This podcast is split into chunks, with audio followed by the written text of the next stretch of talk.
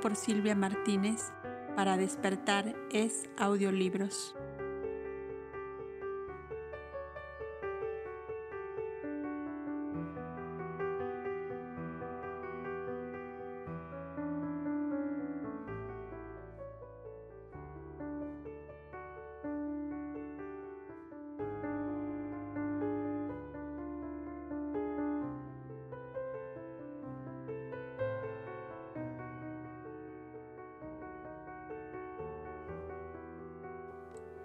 Galilea quiere un rey.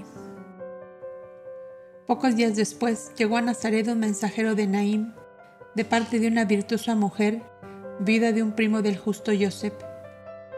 Esta viuda, llamada Mirina, tenía un hijo de 17 años que sería su apoyo en la vida y el consuelo de su soledad. Mandaba a buscar a Yasua porque a su hijo José le habían comenzado unos terribles ataques que le dejaban como muerto pero Yahshua estaba a orillas del lago con sus discípulos en casa de Simón Barjoné, punto de reunión habitual de la pequeña escuela. El tío Jaime salió apresuradamente con el mensajero en busca de Yahshua. Entre ir y venir tardaron un día y una noche, y a la mañana siguiente entraba el maestro con sus discípulos en la ciudad de Naim. Se sorprendieron grandemente al encontrar en la calle principal un numeroso cortejo fúnebre en el cual se sentían a distancia los lamentos de las plañideras que en cumplimiento de los rituales para lo que se les había contratado, gemían y lloraban deshojando flores sobre el féretro, cubierto con un manto de lino ricamente bordado. El muerto era el joven José, hijo de Mirina, la viuda que había mandado buscar a Yasua. Detrás de él caminaba la desconsolada madre, cuyo llorar partía el alma, pues nadie ignoraba en la ciudad el gran amor que hacía, que hacía del hijo y de la madre un solo corazón y una sola alma. Detrás de ella andaban penosamente mendigos, lisiados, ciegos, guiados por las lazarillos, todos ellos protegidos de la virtuosa viuda, que era en verdad la providencia de todos los desamparados.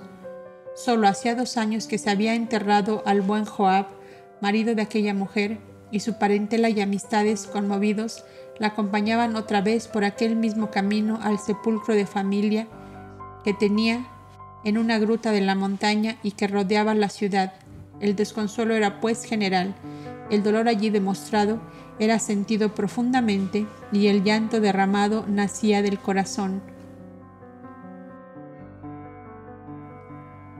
Aquel ambiente de sincero pesar tocó las fibras íntimas del sensible corazón del maestro, que hizo detener el cortejo y se acercó a la angustiada madre, que arrojándose a sus pies se abrazó de sus rodillas mientras le decía, entre sollozos, Yasua, hijo del primo Joseph, si hubieras estado aquí cuando aún alentaba, mi hijo no habría muerto. Puesto que eres profeta de Jehová, concédeme el morir con él y así no volveré a mi casa solitaria, sino que quedaré en la tumba con él. Yasua abrazó aquella dolorida cabeza y la obligó a levantarse del suelo. No llores así, Mirina, ni huyas de tu casa solitaria, porque el poder de Dios la llenará de sus dones, de su paz y de su amor. Ya no está él, continuaba clamando la desolada madre. El maestro hizo separar la multitud, dejando solo a la madre junto al ataúd que fue rodeado por sus discípulos y el tío Jaime. Abrió el féretro y apartó el blanco sudario que cubría el rostro joven y bello, aún bajo la austeridad serena de la muerte. Todos se imaginaron que tratándose de un pariente aunque lejano, Yasua quería ver aquel rostro amigo por última vez. La pobre madre, olvidando toda conveniencia, se arrojó sobre el cadáver del hijo para llenarlo de besos y de lágrimas. Tan solo los discípulos y el tío Jaime comprendieron que algo estupendo iba a ocurrir, pues vieron el rostro y aspecto del maestro que aparecía como envuelto en una bruma de fuego. Abrió los ojos y los labios al cadáver, le descubrió el pecho y le tomó ambas manos. Luego, irguiéndose, irguiéndose con una energía que lo transfiguraba, dijo en alta voz, José, hijo de Mirina, en nombre de Dios te lo mando, levántate y sigue viviendo para tu madre. El joven se incorporó lentamente y sostenido de las manos por Yasua, Yasua salió del féretro. Un clamor de espanto resonó entre la multitud. La mayoría echaron a huir presa del pánico que se apoderó de todos. Los discípulos permanecieron firmes en sus puestos, pero sus rostros aparecían lívidos y sus manos temblaban. El maestro cubrió con su manto al joven y lo acercó a su madre, que parecía una estatua de mármol con sus ojos inmensamente abiertos. Y acompañado por sus discípulos cantó el salmo de acción de gracias a la misericordia divina que había consolado a su sierva.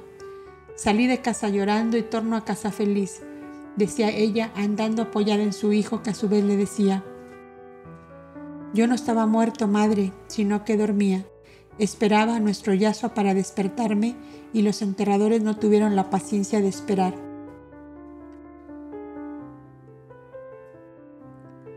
Habían pasado las horas reglamentarias, dijo la madre, y no pude retenerte más a mi lado. Estos sueños semejantes a la muerte, dijo el maestro, no están sujetos a tiempo determinado. Sobre ellos manda solamente la divina sabiduría y el eterno poder a veces son causados por desequilibrios del sistema nervioso y a veces porque el espíritu se resiste a continuar animando a su materia, a la cual deja inerte sin que exista lesión ninguna en ese organismo. Y dime, José, si puedes recordarlo, ¿por qué te resistías a tu cuerpo? Es vigoroso, es sano, es bello y perfecto, por lo cual debes bendecir a Dios. Después te lo diré, maestro, contestó algo turbado el jovenzuelo y cuando la madre feliz entró en su casa poniendo en movimiento a sus criadas para preparar un festín en homenaje a Yahshua, el joven le dijo casi al oído, Ha venido de Esmirna el hermano mayor de mi padre, que pretende unirse en matrimonio a mi madre a fin de no empobrecerla, tomando él lo que corresponde de los bienes paternos que siempre administró mi padre. Ella está irresoluta y quizá aceptaría si yo no estuviese a su lado, esta preocupación me atormentaba grandemente hasta que comencé a enfermar. No tengo ya voluntad de vivir con otro padre, y habiendo perdido a mi madre, que no será mía sino del hombre que sea su segundo marido. José, le dijo el maestro, el egoísmo es malo, aún en el, amor filial. Tu madre es muy joven, y acaso fuera feliz en un segundo matrimonio con su cuñado viudo también. Tiene 34 años y mi tío 50 Nada tengo que decir, sino que para mí es un dolor grande al cual no me resigno. Contestó el joven, y dime, José, ¿estás tú seguro de que no amarás a una doncella de tu edad con la cual te unirás para formar tu familia? Le preguntó el maestro. En tal caso, ¿dejarás también a tu madre y ella quedará sola, sin esposo y sin hijo? ¿Te gustaría que ella se opusiera a tu felicidad? Yo no he pensado, yo no he pensado nunca en dejarla, observó el muchacho porque aún eres muy joven, pero lo pensarás más adelante. Te digo que en esta casa de tus mayores verás días felices al lado de tu madre, de una esposa y de unos pequeñines que serán tu gloria y tu alegría. Confía y espera. Confía y espera que nuestro Padre Celestial da en justa medida el bien, la paz y el amor a quienes le aman y le buscan con pureza de pensamiento y rectitud en el obrar. ¿Qué sabes tú si una circunstancia inesperada cambia de pronto el curso de los acontecimientos, por hoy eres feliz, el mañana pertenece a Dios nuestro Padre. Bástale al día su propio afán. ¿Me has comprendido, José? Sí, maestro Yasua, he comprendido. ¿Me prometes esperar tranquilo y alegre la voluntad de Dios que se manifestará pronto? Lo prometo, maestro Yasua, por la querida memoria de mi padre muerto y por la honra de mi madre viva contestó el muchacho con gran resolución. Unos momentos después entraban en la vieja casa solariega que había cobijado cuatro generaciones. Sus viejos olivares, castaños y vides formaban un frondoso bosque cuya sombra benéfica era, harto conocida de todos los indigentes y desamparados de Naim, que en días determinados tenían entrada libre a llenar sus cestas de hermosos frutos.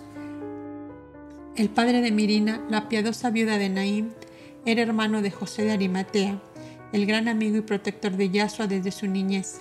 Anciano ya y viudo desde muchos años, había reclamado los cuidados de la hija a la cual servía de sombra desde la muerte de su marido. El reuma lo tenía sujeto a un sillón mullido en forma que su respaldo y posapiés se extendían horizontalmente y le servía también de lecho, pues los grandes dolores que sentía al menor movimiento le había conducido a esta forma de vida. Como su hermano menor, José de Arimatea, Jesafas, el mayor, había también hecho años de estudio en el Gran Colegio de Jerusalén, por lo cual estaba regularmente instruido en las sagradas letras y en la historia y ciencias cultivadas en aquel entonces. Mucho había oído hablar del joven profeta Galileo y por vez primera se encontraba con él. Ahora podré cerciorarme, decía el anciano, si los relatos de mi hermano José son cuentos griegos o son realidades. Era Jesafas de aquellos judíos de la antigua escuela, de la cual conservaba los prejuicios y cierta estrechez de criterio que lo llevaba a mirar con recelo toda innovación. Alma sin inquietudes de ninguna especie, no sentía la necesidad de cambiar absolutamente nada los viejos principios, tradiciones y costumbres de sus antepasados. Era, pues, completamente diferente de su hermano José, cuyas inquietudes científicas y filosóficas lo habían llevado a la primera fila de los luchadores idealistas de su tiempo.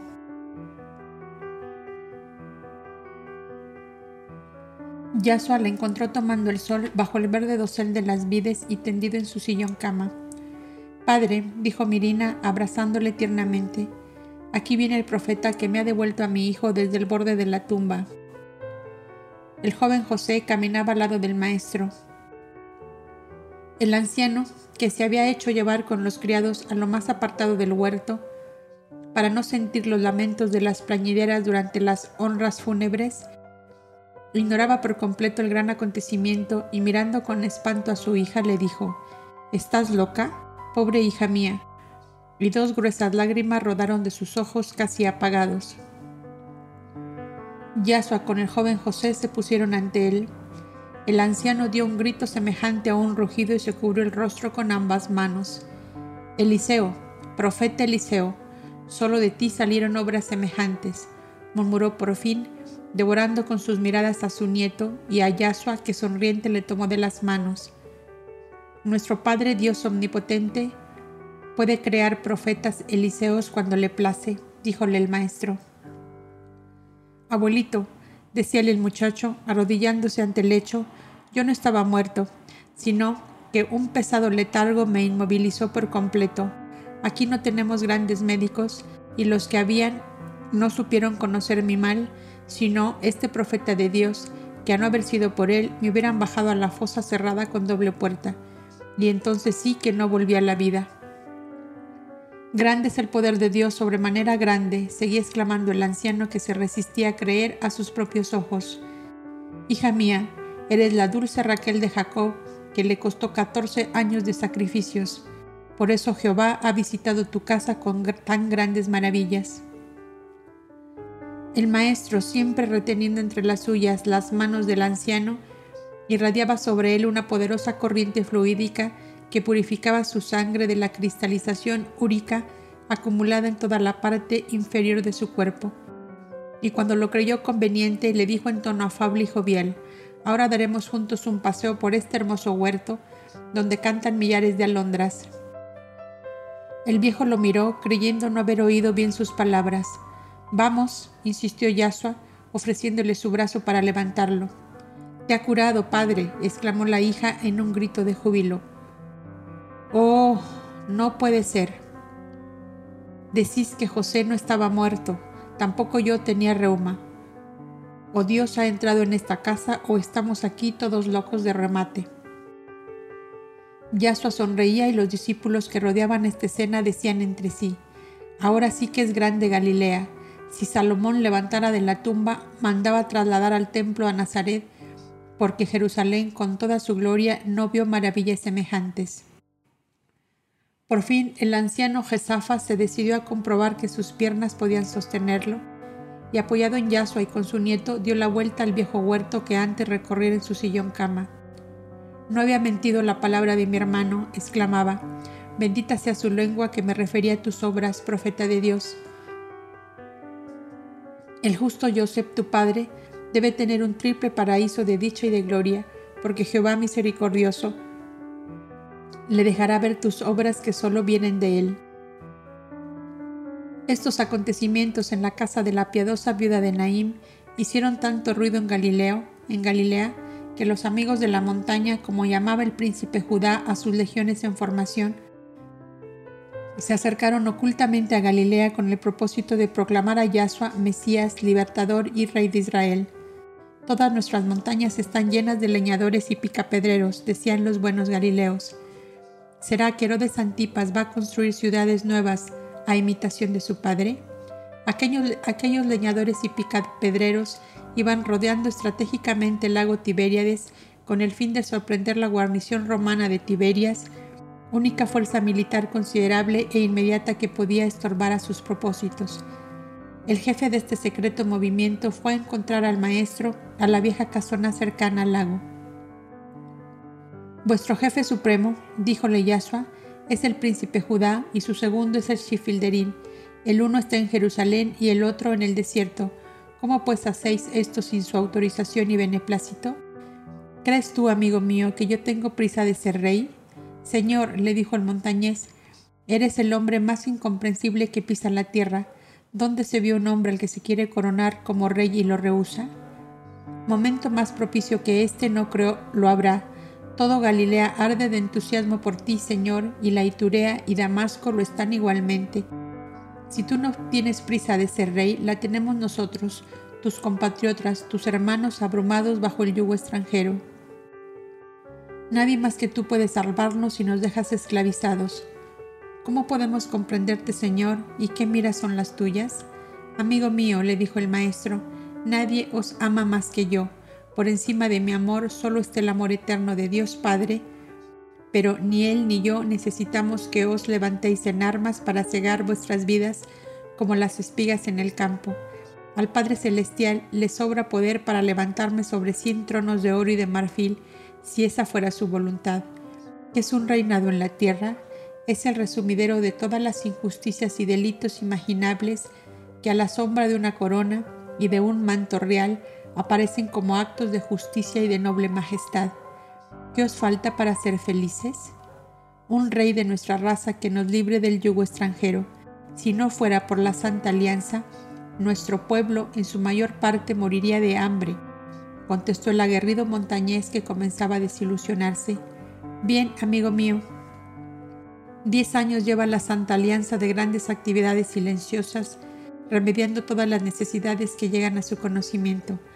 Aún no hace dos años que mi nombre empieza a conocerse en Galilea y las gentes se arremolinan para coronarme rey. ¿Necesito acaso una corona para derramar el bien sobre todos vosotros?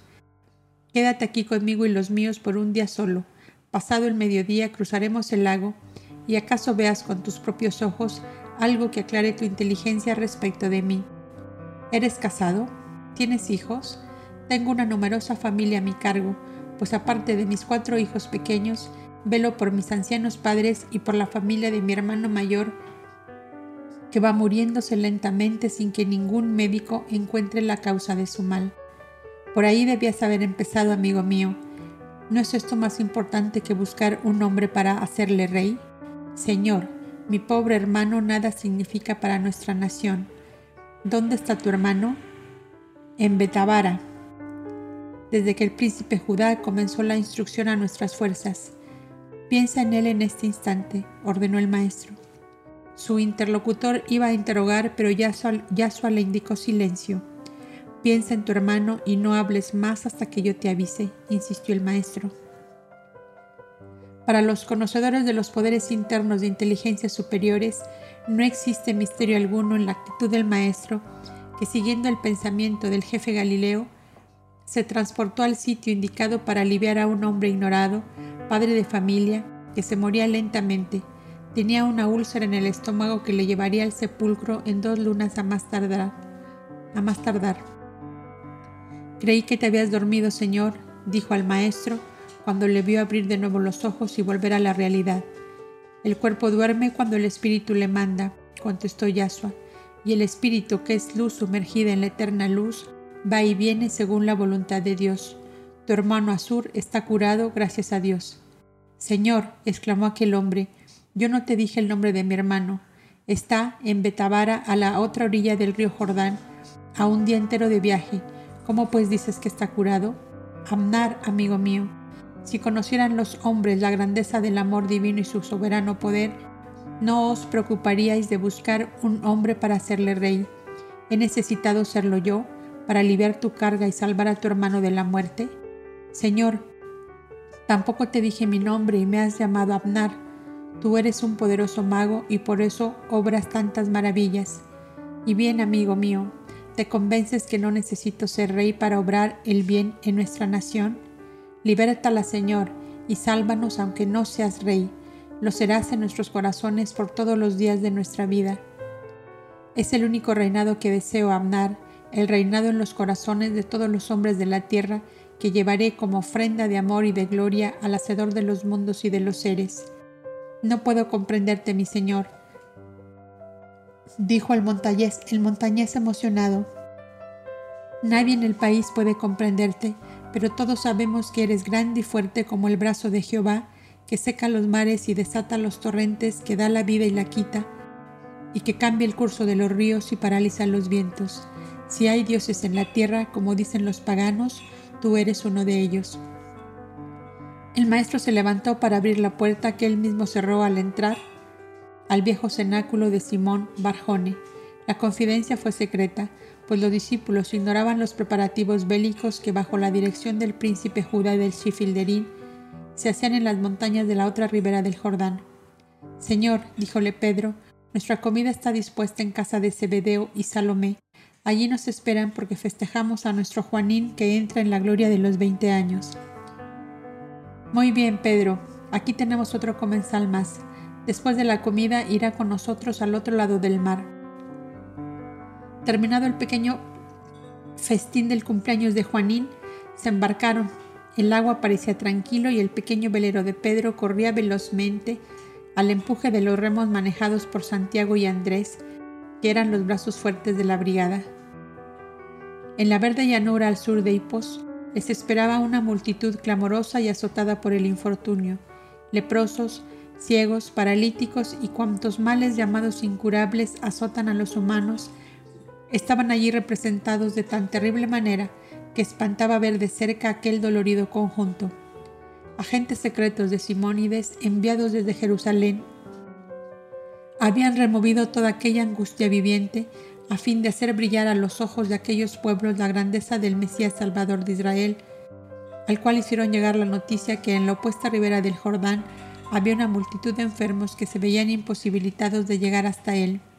Yo iré hacia ellos, había contestado el maestro, tal era el motivo de aquel viaje.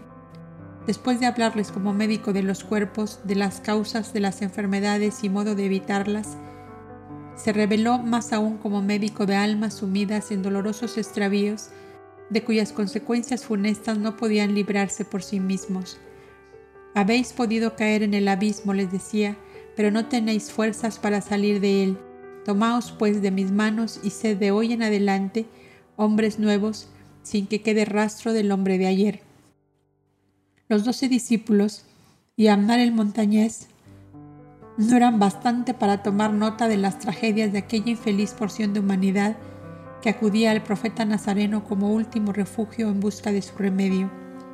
En los presidios de la ciudad de Hipos, una de las capitales más importantes de la tetrarquía de Felipe, el tercer hijo de Herodes, había muchos prisioneros sepultados allí por orden de la malvada Herodías eran estorbos para la red de sus criminales maquinaciones y solucionaba el problema enterrando vivos a los infelices que se oponían en su camino. Amnar decía el maestro al jefe montañés, esto es ser rey, ¿comprendes? La mujer causante de tantos dolores humanos es nieta de un rey llamado Grande, porque construyó muchas ciudades y torreones, murallas, puentes y circos, ¿Ves esta turba doliente cuya vista causa escalofríos? La miseria traída al país por los derroches de lujo de Herodes y toda su descendencia ha hecho todas estas víctimas que aquí ves. Él fue llamado Herodes el Grande. Yo soy Yahshua de Nazaret, hijo de un artesano ignorado del mundo. Él no adoraba a otro Dios que a sí mismo. Yo soy hijo sumiso del poder creador de todo cuanto alienta en el universo. Él era un rey cubierto de oro. Yo soy un hijo del pueblo que, lleva polvo en mis, que llevo polvo en mis sandalias y cansancio en mis pies. Mira pues la obra del rey y la obra del hijo del artesano. Y dicho esto, se puso de pie sobre el puente del velero y extendiendo sus brazos que abrían su manto blanco como una ala agitada por el viento, dijo en voz fuerte y sonora, Amigos míos, creed en el poder de Dios que cure en este instante todos vuestros dolores por intermedio de este Hijo suyo, que os ama como Él os ama. Amad a vuestros semejantes y haced el bien a todos, y os prometo en nombre de Dios nuestro Padre que entraréis por un camino nuevo de paz y de, bienandanza. En nombre suyo abriré los presidios donde fueron sepultados vivos vuestros familiares y amigos, que eran estorbo a las maquinaciones delictuosas de los que visten púrpura real. En nombre suyo os digo, sed sanos y salvos todos los que sufrís enfermedades en vuestro cuerpo y angustias en vuestro espíritu un concierto de bendiciones y de osanas llenaron los aires, una oleada inmensa de júbilo y de amor llegó al corazón de Yahshua, que profundamente emocionado bajó al interior de la barca. Muchos hombres habían entrado al lago con el agua que les subía de las rodillas para acercarse al profeta y besar sus pies, y otros tiraban fuertemente de la marra para que la barca llegase a las rocas de la costa.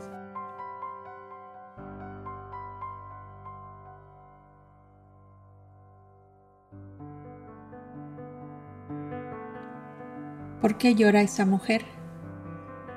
Otro velero estaba anclado tocando la popa de la barca de Pedro y unos remeros fornidos y negros como el ébano pasaban del velero a la barca. Grandes cestas de pan, queso, frutas de toda especie y fardos de ropas. Los discípulos volvieron a la barca y le salió al encuentro el pastorcillo Buanarjés con la alegría pintada en el semblante. Mi señora, dijo, envíe este cargamento al profeta de Dios para que él lo distribuya entre los necesitados. Maestro, maestro, llamaba Juan apresuradamente a Yasua, que tendido en la cabina parecía como dormido. La curación de aquella enorme multitud de enfermos había extenuado un tanto al maestro y seguramente reponía sus fuerzas en la quietud y el silencio. La pagana del castillo se ha convertido a Jehová y os manda dones para los pobres, dijo Juan al oído del maestro, el amor la hizo encontrar de nuevo el camino y encendió nuevamente su lámpara que ya no se apagará jamás, dijo Yasua, como hablando consigo mismo. Tráeme a Bonarjes, añadió, y repartid con equidad y justicia los donativos de esa mujer. Profeta, dijo Bonarjes cuando llegó al maestro, ten piedad de mi señora que llora siempre. ¿Por qué llora? ¿No es acaso una, una mujer dichosa en la satisfacción de todo cuanto desea? ¿Qué le falta que pueda darle el profeta? La paz de su corazón, que huyó de ella para siempre, contestó entristecido el pastorcillo que demostraba amarla intensamente. Para siempre no, hijo mío, pues que la paz es un don divino que el Altísimo da con generosidad a todo aquel que la pide y se pone en condiciones de recibirla. ¿Sabes lo que le sucede a tu ama para haber perdido la paz? lucha entre el amor nuevo que ha nacido en ella y las normas de vida que llevó hasta ahora. Su maestro, su aya, su mayordomo, sus apoderados de Tiro y Sidón se han reunido en el castillo para tomar medidas con ella, porque dicen que está loca, y un médico judío ha empeorado la situación diciendo que mi ama tiene demonios en el cuerpo y que debe ir al templo de Jerusalén para que se lo saquen.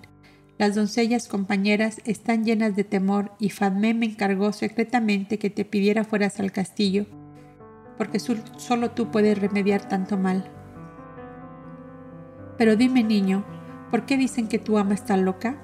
Señor, mi ama mandó abrir una fosa para enterrar todas las estatuas de los dioses griegos y los trajes, velos y ánforas de las danzas y de los festines, y se ha vestido como las mujeres de esta tierra.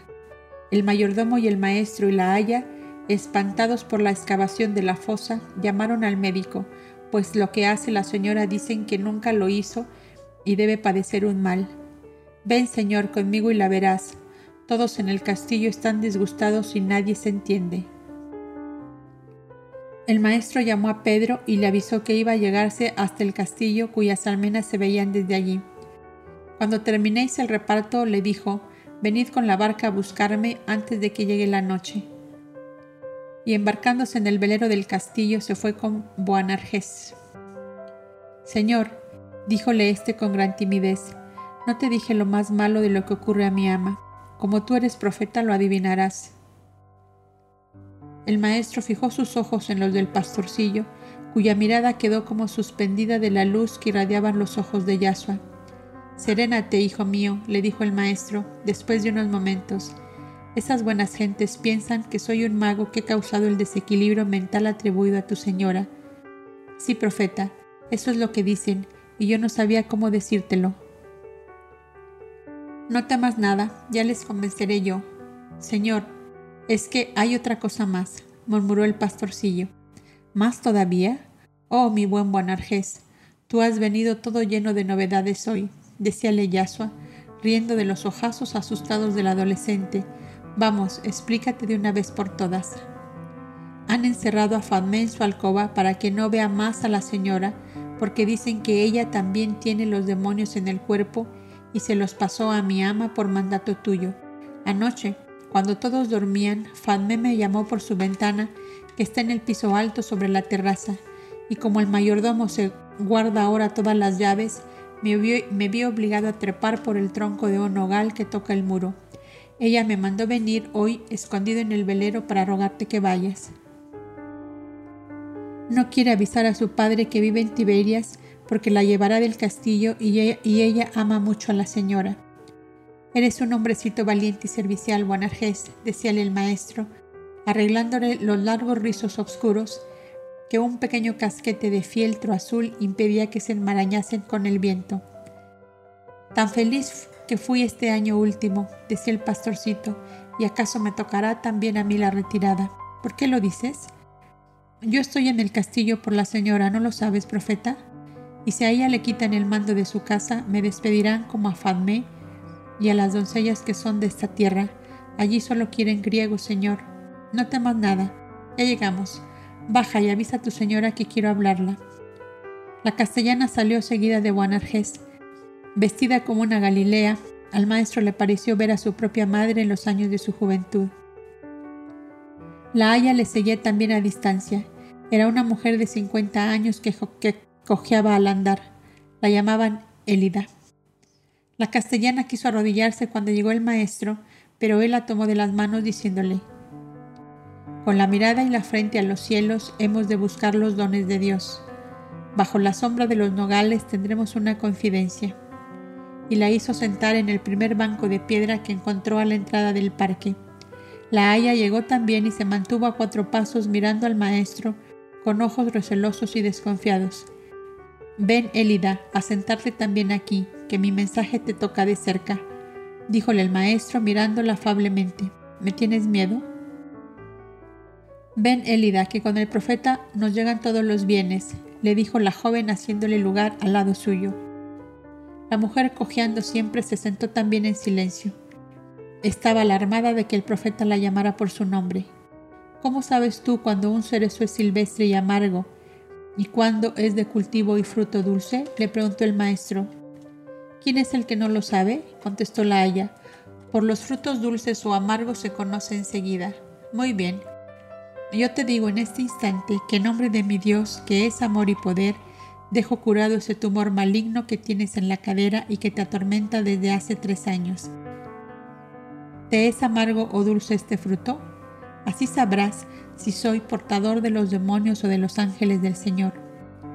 La mujer sintió un extraño temblor en todo su cuerpo, palideció por miedo de haber incurrido en el enojo del profeta y sintiendo que todo dolor y molestia le había desaparecido, se postró en tierra clamando, Perdona a tu sierva, Señor, porque mis pensamientos te ofendieron sin conocerte. Has curado mi mal con solo tu palabra. ¿Eres acaso la encarnación de Zeus, dueño de todo poder? Soy un enviado del Dios verdadero que adora Israel, y en nombre suyo realizo todas mis obras en beneficio de mis semejantes.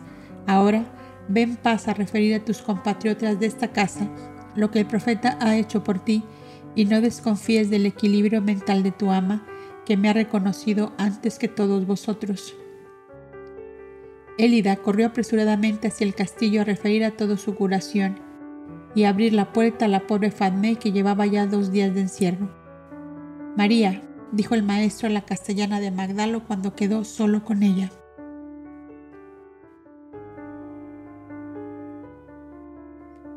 Veinticuatro años tardaste para encontrar tu camino y ahora que lo has hallado, le llenas tú misma de, punzantes espinas. ¿Por qué lo dice Señor? Porque espantas la paz de tu casa y del corazón de tus servidores. Para amar a Dios y al prójimo como a ti misma, juzgas necesario cambiar tus vestiduras griegas por las que se usan en esta tierra? ¿Crees necesario enterrar en una fosa las obras de arte que revelan el genio creador de un hombre y que adornan el parque que fue solaz y recreo de tus mayores? No concibas tan mezquinamente la idea infinita del, del infinito, que vive y alienta en todas las cosas y que fue llama de inspiración en la mente que soñó todas esas imágenes y les dio una vida de mármol que rememora vidas de carne y sangre como la tuya y la mía, vividas en lejanas edades, en este o en otros planetas. Ese bello Apolo entre las nueve musas, ¿qué es? Representa nuestro sol que da vida, alegría y fulgor a todas las cosas. Las rosas de la aurora coronan su frente y mil flechas de oro derraman sus manos extendidas. ¿Qué hay de condenable en ellos? Aquella estatua de Urania coronada de estrellas y llevando en sus manos una esfera y un compás simboliza la astronomía que da a conocer a los hombres el mundo sideral. A su lado está Euterpe, con su lira de oro dispuesta a hacernos sentir las armonías inefables de la creación universal.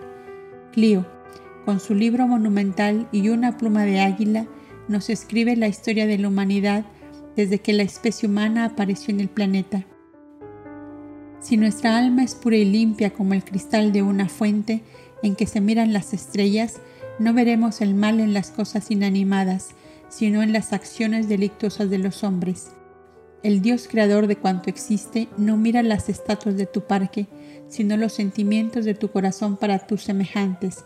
No mira si vistes como una griega o como una galilea, sino que busca en tu corazón el amor con que vistes al desnudo o proteges al huérfano y a la viuda, a los leprosos arrojados de las ciudades como bestias dañinas, a los encarcelados que dejaron vacío su sitio en el hogar, donde lloran de hambre sus hijos. ¿Comprendes, mujer, cómo debe sentir y comprender a Dios el alma que busca acercarse a Él por la verdad, la fe y el amor? Señor, dijo la castellana, Comprendo que el Dios tuyo es el bien, la paz, la justicia y el amor, y que fuera de ello no hay nada que haga la vida digna de ser vivida.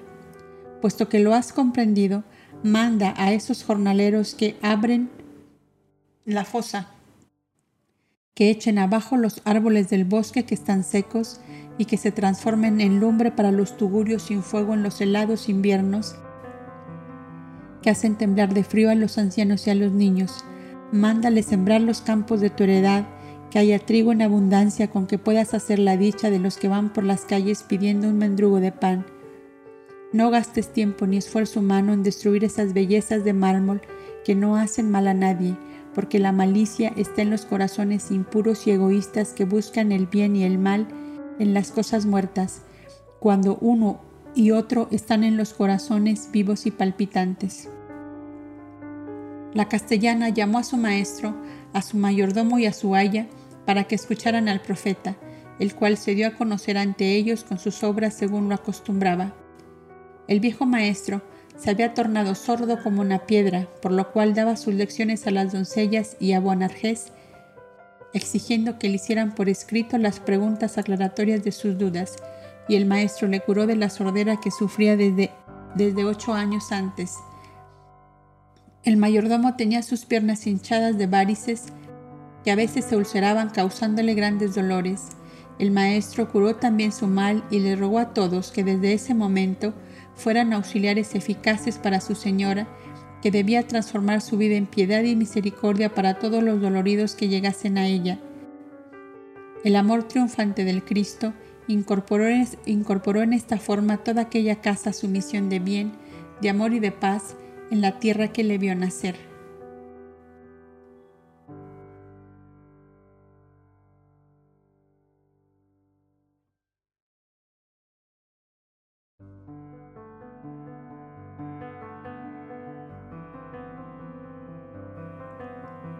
Año 32. Los hechos relatados tuvieron una gran repercusión en toda la provincia Galilea y aún llegaron a Samaria por el sur y a Fenicia y Siria por el norte, en forma que el tranquilo mar de Galilea se vio rodeado de numerosos peregrinos procedentes de ciudades y aldeas en busca del extraordinario profeta que anulaba todos los dolores humanos. Fabulosas leyendas se tejían en derredor de su personalidad, incomprensible para las muchedumbres ignorantes de los poderes internos del hombre, que por una avanzada evolución espiritual y moral ejerce amplio dominio de todas las fuerzas de la naturaleza ha revivido en él todo el poder de Elías, de Eliseo y de Moisés, decían las gentes, viendo andar por sus pies a los paralíticos, limpios de llagas a los leprosos, con sus ojos claros a la luz del sol a los ciegos de nacimiento. Tiene en sí toda la sabiduría de Salomón, decían otros. Seguramente este joven maestro encontró el libro, perdido que el rey sabio escribió en tres días de sueño, dando a conocer a los hombres las propiedades curativas de las aguas, de las piedras, de los árboles y hierbas de los campos. Y entre la multitud que día a día llegaba a las riberas del lago, acudían también rabís presuntuosos y fariseos, desconfiados del joven profeta, que arrastraba las masas para escuchar su enseñanza. Llegado el rumor de tal celebridad hasta, hasta los pórticos del templo, vinieron también dos enviados del Sanedrín para atraer al taumaturgo a ocupar un puesto bajo los doseles de púrpura y oro de los doctores del templo de Jerusalén. Háblanos, profeta, clamaba la multitud una tarde en que el sol velado por espesas nubes hacía suave y fresco el viento que soplaba del oeste y rizaba las aguas del lago, lleno de botes, barcas y veleros. Tus palabras nos, traen la paz y la salud, clamaban otros y hasta la miseria se torna llevadera después de haberte escuchado. El maestro dormitaba bajo la tienda de los pescadores y Pedro se llegó a él para despertarle. Señor, ¿no oyes el clamor de estas gentes? Han cruzado el lago y vienen de Gergesa, de Hipos, de Gadara para verte y oírte. La mayoría son enfermos, cargados de dolor y de miseria, que parte el corazón verles. ¿Qué quieres decirme con eso? le preguntó el maestro despertándose. Si Dios les deja padecer, ¿no crees tú que es justicia que padezcan? Es como dices, maestro Yahshua, pero también es cierto que el Altísimo te ha revestido del poder de aliviar todos los dolores humanos y que apenas ver a estas gentes que creen en ti, esperando la salud, la paz y la vida, solo de ti, Señor. Bien, bien, amigo mío, así quería verte implorando por los necesitados y doloridos, no espantándoles de mi lado como lo habéis hecho otras veces. Porque comprendí ayer menos que hoy, Maestro, lo que eres y temía para ti males que hoy veo como imaginarios. ¿Qué mal podrá hacerte daño a ti, Hijo de Dios vivo, con cien legiones de ángeles que te guardan? Tu fe se ensancha, Pedro, como este mar que tenemos a la vista cuando las nieves del Hermón se derriten haciendo desbordar el Jordán. Un día llegará que harás tú lo que hoy me pides para hacer a estas turbas doloridas y atormentadas. No bien la multitud vio al profeta del manto blanco, se atropellaron en torno suyo y conteniéndoles él con una señal de su mano, se encaminó seguido de sus discípulos a una verde colina cuya falda arrancaba desde las orillas del lago y subía a bastante altura con suave declive. La multitud comenzó a subir detrás de él quedando en el llano solo los enfermos tendidos en camillas y las mujeres con niños en brazos. En la primera estribación de la montaña, el maestro se detuvo y sentándose sobre una saliente de la roca, extendió su mirada sobre aquella muchedumbre a quien el dolor arrastraba hacia él con la fuerza que da el poderoso instinto de la propia conservación. Padre mío, dijo en voz apenas perceptible levantando sus ojos al infinito azul. Te buscan en mí porque padecen horrores. Si fueran felices no te buscarían. El hombre terrestre necesita el dolor para sentir tu presencia, para buscarte y llamarte. Amor infinito que me animas, hazte sentir de estas desventuradas criaturas que aún no saben buscarte, sino por su propio interés extendió sus manos en actitud de pedir calma y silencio y habló de esta manera. Ribereños del mar de Galilea y moradores todos de las comarcas vecinas, que habéis caminado largas distancias para llegar hasta aquí.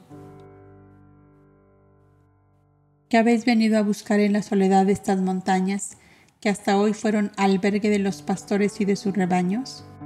Agobiados por dolores irremediables, habéis pensado por fin en el supremo hacedor de todas las cosas y en que sólo de él os puede venir el remedio que buscáis en vano entre los seres que os rodean. Como una nube de ceniza y de humo se levanta de vosotros mismos la pesada bruma de vuestras angustias y dolores, de vuestras zozobras y ansiedades que no sois dueños de dominar, y llegan a la mente del profeta, que lee en vuestros corazones, llenándose de piedad y conmiseración. Bendigo vuestros dolores que así os arrastran hacia la divina misericordia y os digo, Bienaventurados vosotros los pobres, que no maldecís vuestra pobreza y sacáis de ella el tesoro del sufrimiento. Vuestro es el reino de los cielos. Bienaventurados vosotros que lloráis en silencio, oprimidos por la congoja, porque a, vuestro lado llega la consolación. Bienaventurados vosotros los mansos, que amáis la paz y la concordia, porque el amor será en la tierra vuestra heredad. Bienaventurados los que tenéis hambre y sed de justicia, porque la veréis resplandecer para vosotros hasta la saciedad. Bienaventurados los que tenéis el corazón misericordioso, porque alcanzaréis abundancia de misericordia. Bienaventurados los sembradores de paz entre los hombres, porque seréis contados entre los hijos de Dios. Bienaventurados los que tenéis puro y sencillo el corazón, porque veréis a Dios en todo cuanto vive en la creación universal. Bienaventurados los que padecéis persecución por la verdad y la justicia, porque vuestro es el reino de Dios, suprema verdad y suprema justicia. Alegrad vuestros corazones porque los padecimientos actuales lavan vuestros pecados para que puros y limpios podáis entrar al gozo eterno del reino de Dios. ¿No se alegra acaso vuestro corazón cuando saldáis una deuda, cuando vestís un ropaje nuevo y sois invitados a un hermoso festín? Los dolores que os vienen sin buscarlos son emisarios de la divina justicia y de la propia conciencia que os obliga así a redimiros, experimentando en carne propia el dolor injusto causado a vuestros semejantes. Bueno es analizar la causa y origen de todos vuestros padecimientos, porque también los hay y muy duros, que son consecuencia inmediata de vuestros desaciertos y transgresiones a las leyes de la naturaleza, que es celosa en sus dominios.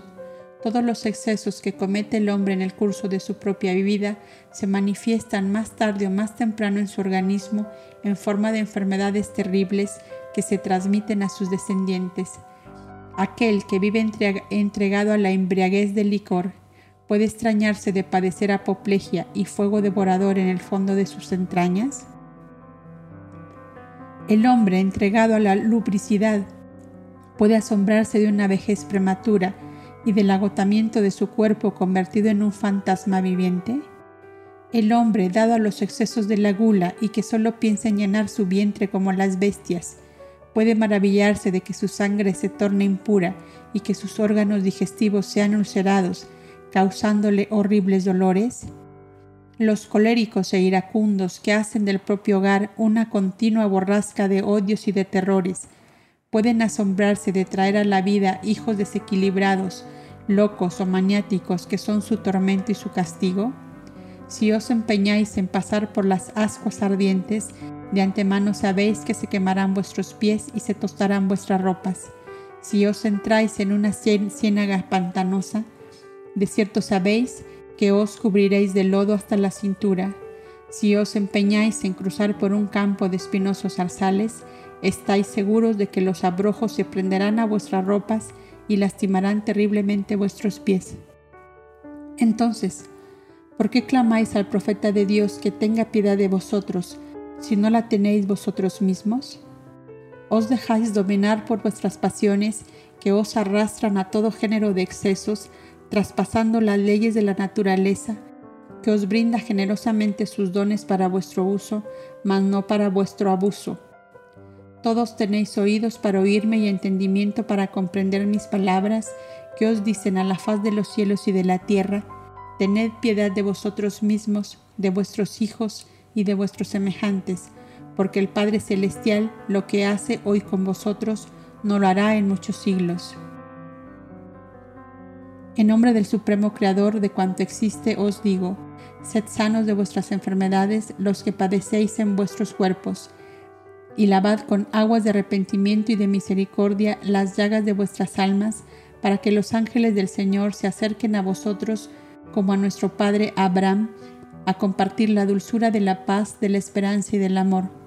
El profeta Nazareno os bendice en nombre de Dios. Idos en paz. La muchedumbre clamorosa, en un júbilo rayano en locura,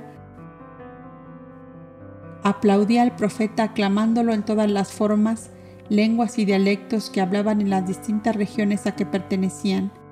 Los bastones, muletas, vendajes y camillas volaban por el aire como cosas odiosas e inútiles ya para la vida que comenzaba a la sombra del manto blanco del profeta a la luz de aquellos ojos divinos y de aquella palabra austera y suave que los obligaba a pensar en un mundo superior al que hasta entonces les había rodeado.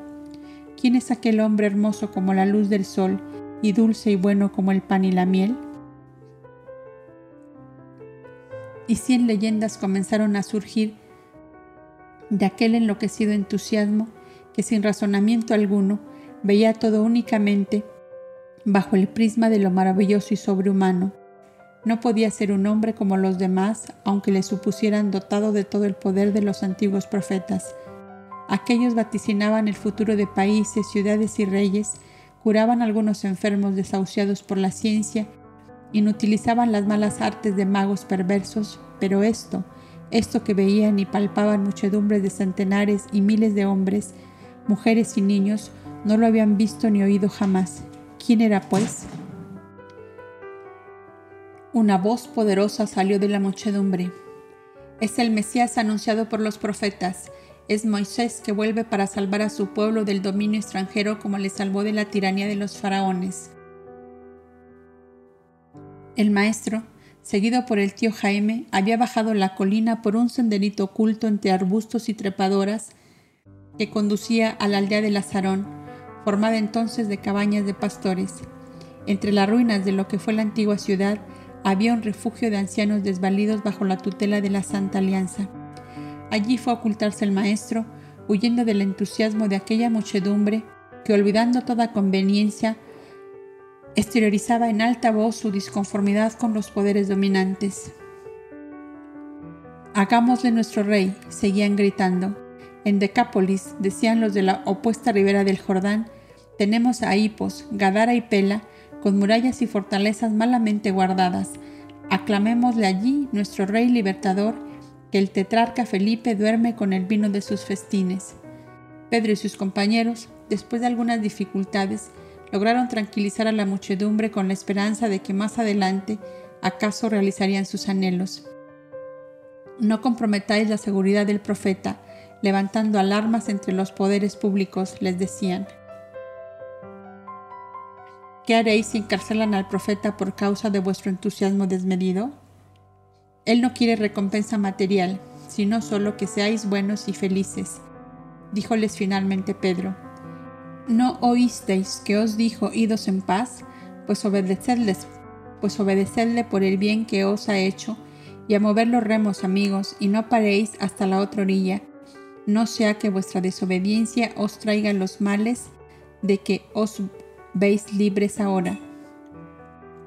Este último razonamiento de Pedro fue el más persuasivo y los que habían venido de la opuesta ribera, que eran los más numerosos, soltaron amarras y bogaron felices aclamando al profeta. Dos días después el maestro pasó a Cafarnaum, situada sobre la orilla norte del lago, donde tuvieron lugar escenas muy semejantes a las que acabamos de referir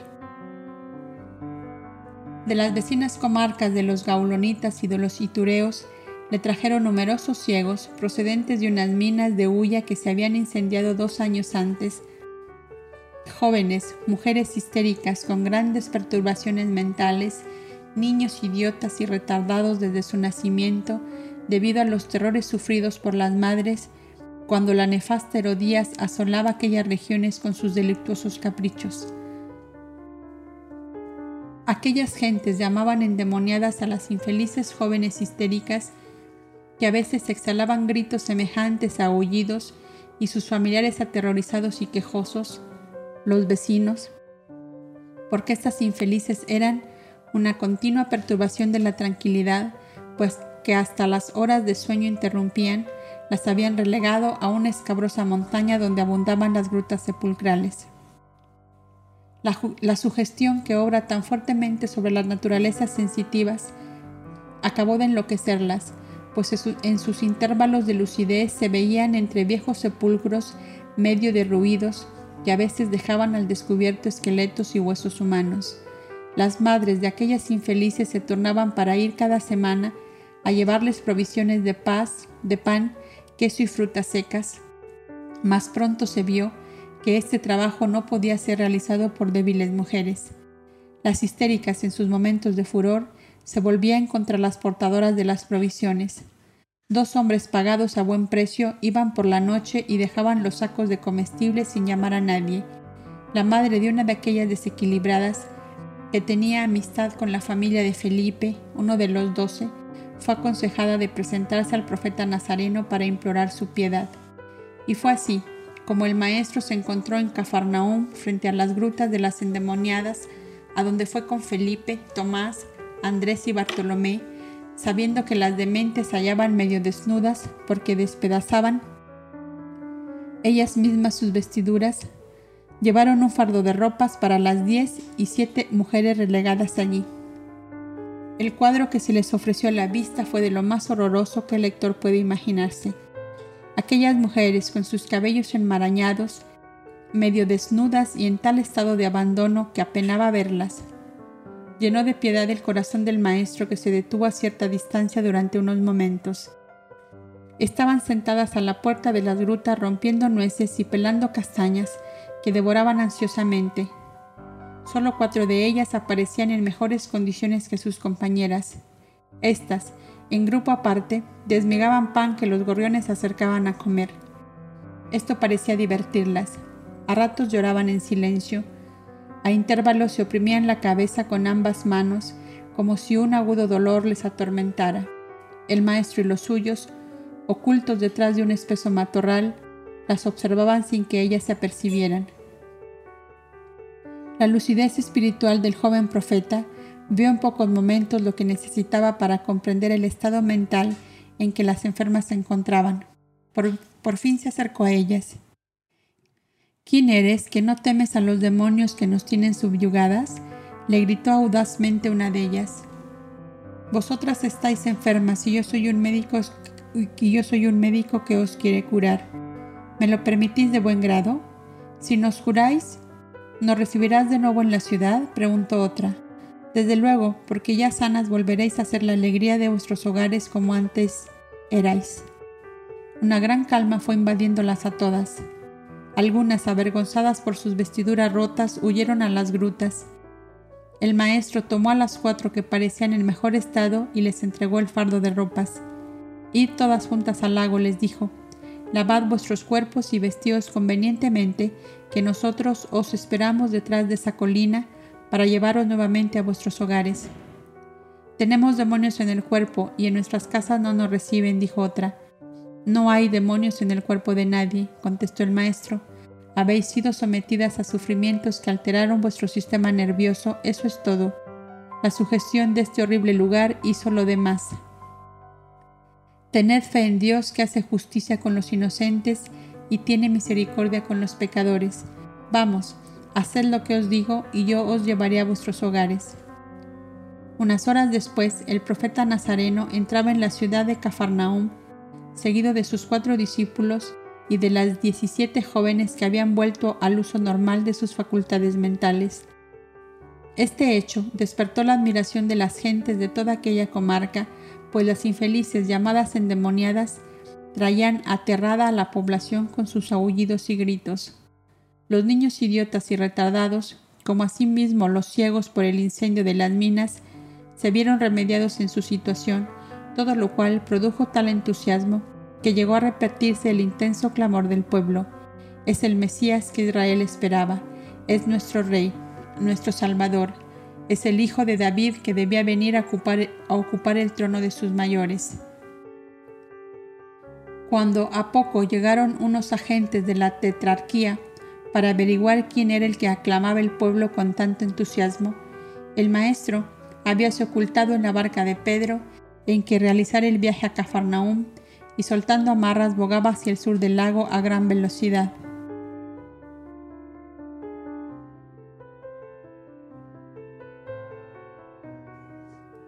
Yasua y el futuro diácono Felipe. Año tras año llegaban las fiestas religiosas que llamaban la Pascua, con la que terminaban la época de ayunos y penitencia que los devotos se imponían en cumplimiento de rigurosas leyes. Pocos días después de la Pascua del año 32 de la vida de Yasua, se encaminó a Jerusalén acompañado de sus doce íntimos, más otros muchos que se le unieron en calidad de discípulos. Juan, el más joven de los doce, fue decidido protector de los entusiasmos de la castellana de Magdalo por el profeta Nazareno y convenció a Salomé su madre de que llevase en su compañía a la castellana con su haya y tres de sus doncellas que eran hebreas, Fadmé, Raquel y Juana. Para los ribereños del mar de Galilea, fue un asombro el saber que la pagana se unía a los devotos peregrinos. Salomé misma se asombró grandemente. Pero dime, Juan, decía su hijo, ¿crees que esa mujer acostumbrada a no salir de casa sino en litera va a resistir andando a pie de aquí a Jerusalén? Ya se lo han dicho, madre, pero ella insiste en que andará a pie como anda el profeta, contestaba Juan. Se formó pues una numerosa caravana de peregrinos, entre los que iban también Miriam y el tío Jaime, la viuda de Naím, su padre y su hijo. Matías, el mayor de los hijos de Joseph con toda su familia, Abigail, aquella primera discípula de Yahshua niño, que casada con Benjamín, hijo de Matías, y ya con dos hijitos, formaba también parte de la devota caravana. Iban por el camino costanero del Jordán, menos peligroso que el que atravesaba Samaria, cuyas escarpadas montañas eran buscadas como refugio por los bandidos perseguidos de la justicia. En la primera jornada atravesaban la hermosa llanura de Esdrelón, poblada de mansos rebaños de ovejas y cabras. Las cabañas de pastores abundaban allí y el pintoresco collado de More, donde la tradición decía que Isaacar, hijo de Jacob, tuvo su cabaña y su altar de adoración a Jehová, ofreció a los peregrinos el primer descanso. La cabaña de piedra allí existente, bajo la sombra de olivos y vides centenarias, fue refugio, fue refugio para las mujeres, mientras los hombres se ocultaban de los ardores del sol a la sombra de los árboles. El término de la primera jornada era Septópolis, que a la proximidad de la Pascua desbordaba de peregrinos venidos del norte por lo cual nuevos viajeros prefirieron pernoctar en la vieja aldea de Betzán, a solo un estadio de aquella ciudad. Era además una aldea formada casi exclusivamente de familias esenias que vivían del tejido. La proximidad de los grandes rebaños de la llanura de Esdrelón les había llevado a esta forma de vida. Cada casa era un telar o un conjunto de telares, según las posibilidades económicas de cada uno en ninguna parte encontré tanta ayuda mutua como en esta aldea de Betzán, decía el maestro a los suyos, al ver en qué forma tan ingeniosa y leal se socorrían unos a otros para hacerse más llevadera la vida.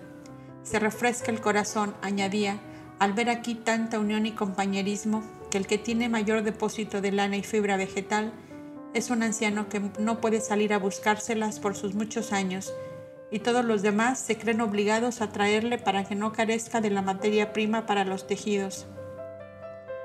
Y tanto puso el maestro como ejemplo en sus enseñanzas prácticas lo que vio en la aldea de Betsam, que cuando sus discípulos veían a alguna persona solícita en compartir lo suyo con los demás, solían decir, paréceme que fuera un Betsamita.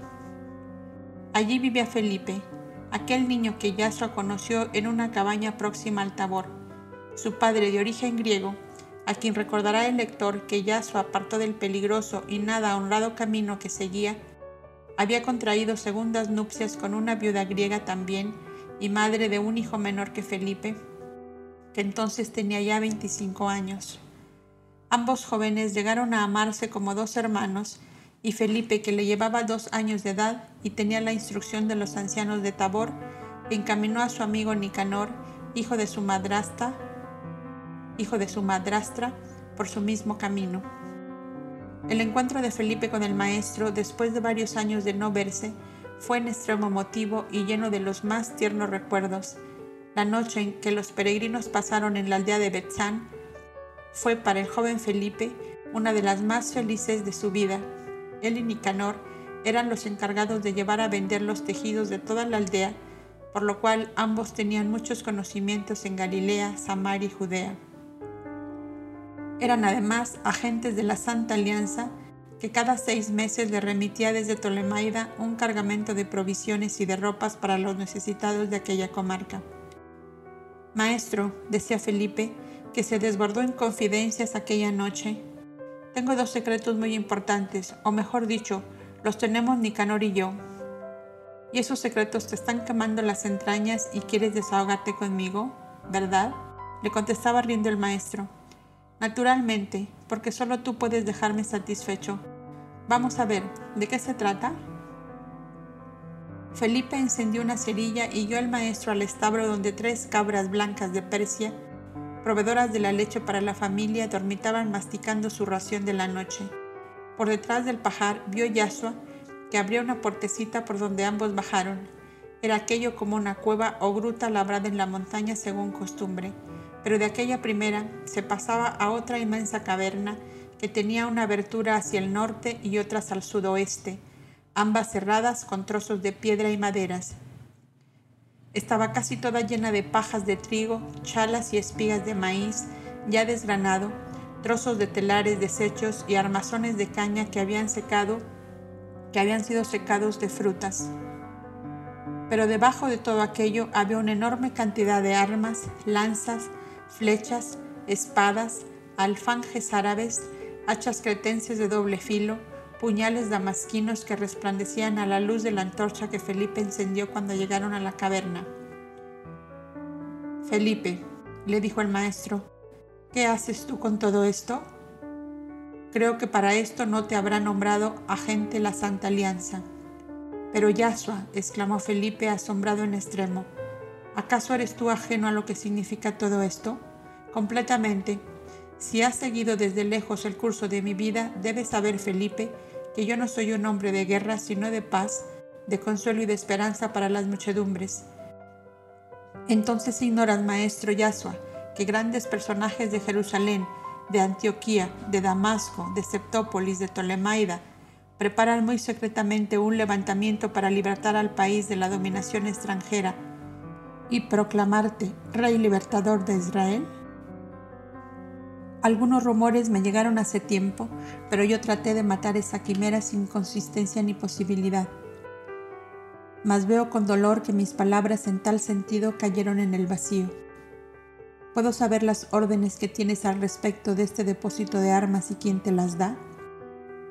Las órdenes se reducen a guardarlas celosamente, cuidando de mantenerlas en perfecto estado así encubiertas en piel de búfalo como vinieron, y entre paja de trigo y chalas de maíz. Ahora, ¿quién me las da? No puedo decirte, maestro Yaso, porque no lo sé. Cada semana me llega un pequeño fardo por esta abertura o por esta otra, y al decir así, Felipe abrió los dos agujeros que ya mencionamos. Apenas abiertos, penetró una fría ráfaga de viento y el ruido de fuertes correntadas de agua este del norte es el río Sunen que viene desde el monte Tabor y este del oeste que es el Jaroset y arranca de las vertientes del monte Carmelo y ambos desembocan en el Jordán.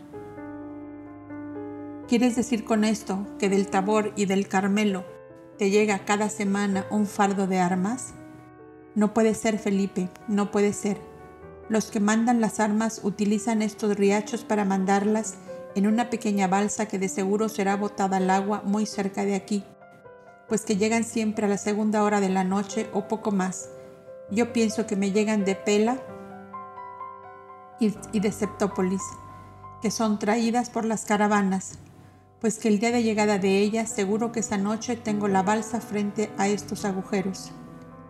El maestro guardaba silencio y pensaba. Felipe continuó sus explicaciones.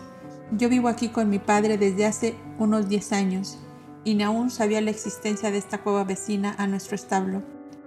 Un comerciante muy rico de Septópolis vino un día a buscarme para recibir los donativos de la Santa Alianza y repartirlos entre los ancianos, viudas y huérfanos de la comarca. Nicanor y yo pertenecíamos a ella desde hace dos años antes. Poco después vino un mercader de Pella a encargar tejidos especiales para tiendas de campaña. Me preguntó si deseaba ver el país libre y si esperaba al Mesías, Rey y Libertador de Israel. El Mesías ya está en el país al cual va conquistando con sus obras maravillosas, añadió. Ya lo sé, le dije, y yo le conozco desde muy jovencito. ¿Cómo? ¿Le conoces y estás aquí quieto como un murciélago en un hueco? me preguntó.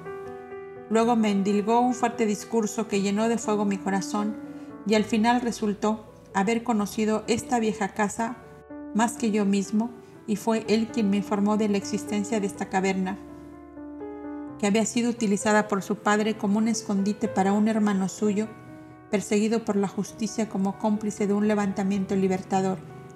Me dio a entender que él recibía órdenes de Jerusalén y me pidió ser el recibidor de unos fardos que me llegarían todas las semanas por las dos vías que ya conoces.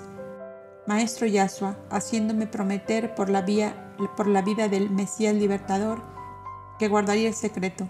Ni aun mi padre lo sabe, que como él es griego ya viejo, no aceptaría mezclarse en estas cosas. De Nicanor no he podido ocultarlo porque él es como mi sombra y fiel como yo mismo. Cuando él sepa que el Mesías está en casa se volverá loco de entusiasmo porque ha oído a los terapeutas hablar de ti, maestro Yasua, y no habrá quien le contenga. Con esto queda terminada mi explicación. ¿De modo que estás preparado, Felipe, para ser un guerrero matador de hombres? Preguntó el maestro mirándolo fijamente.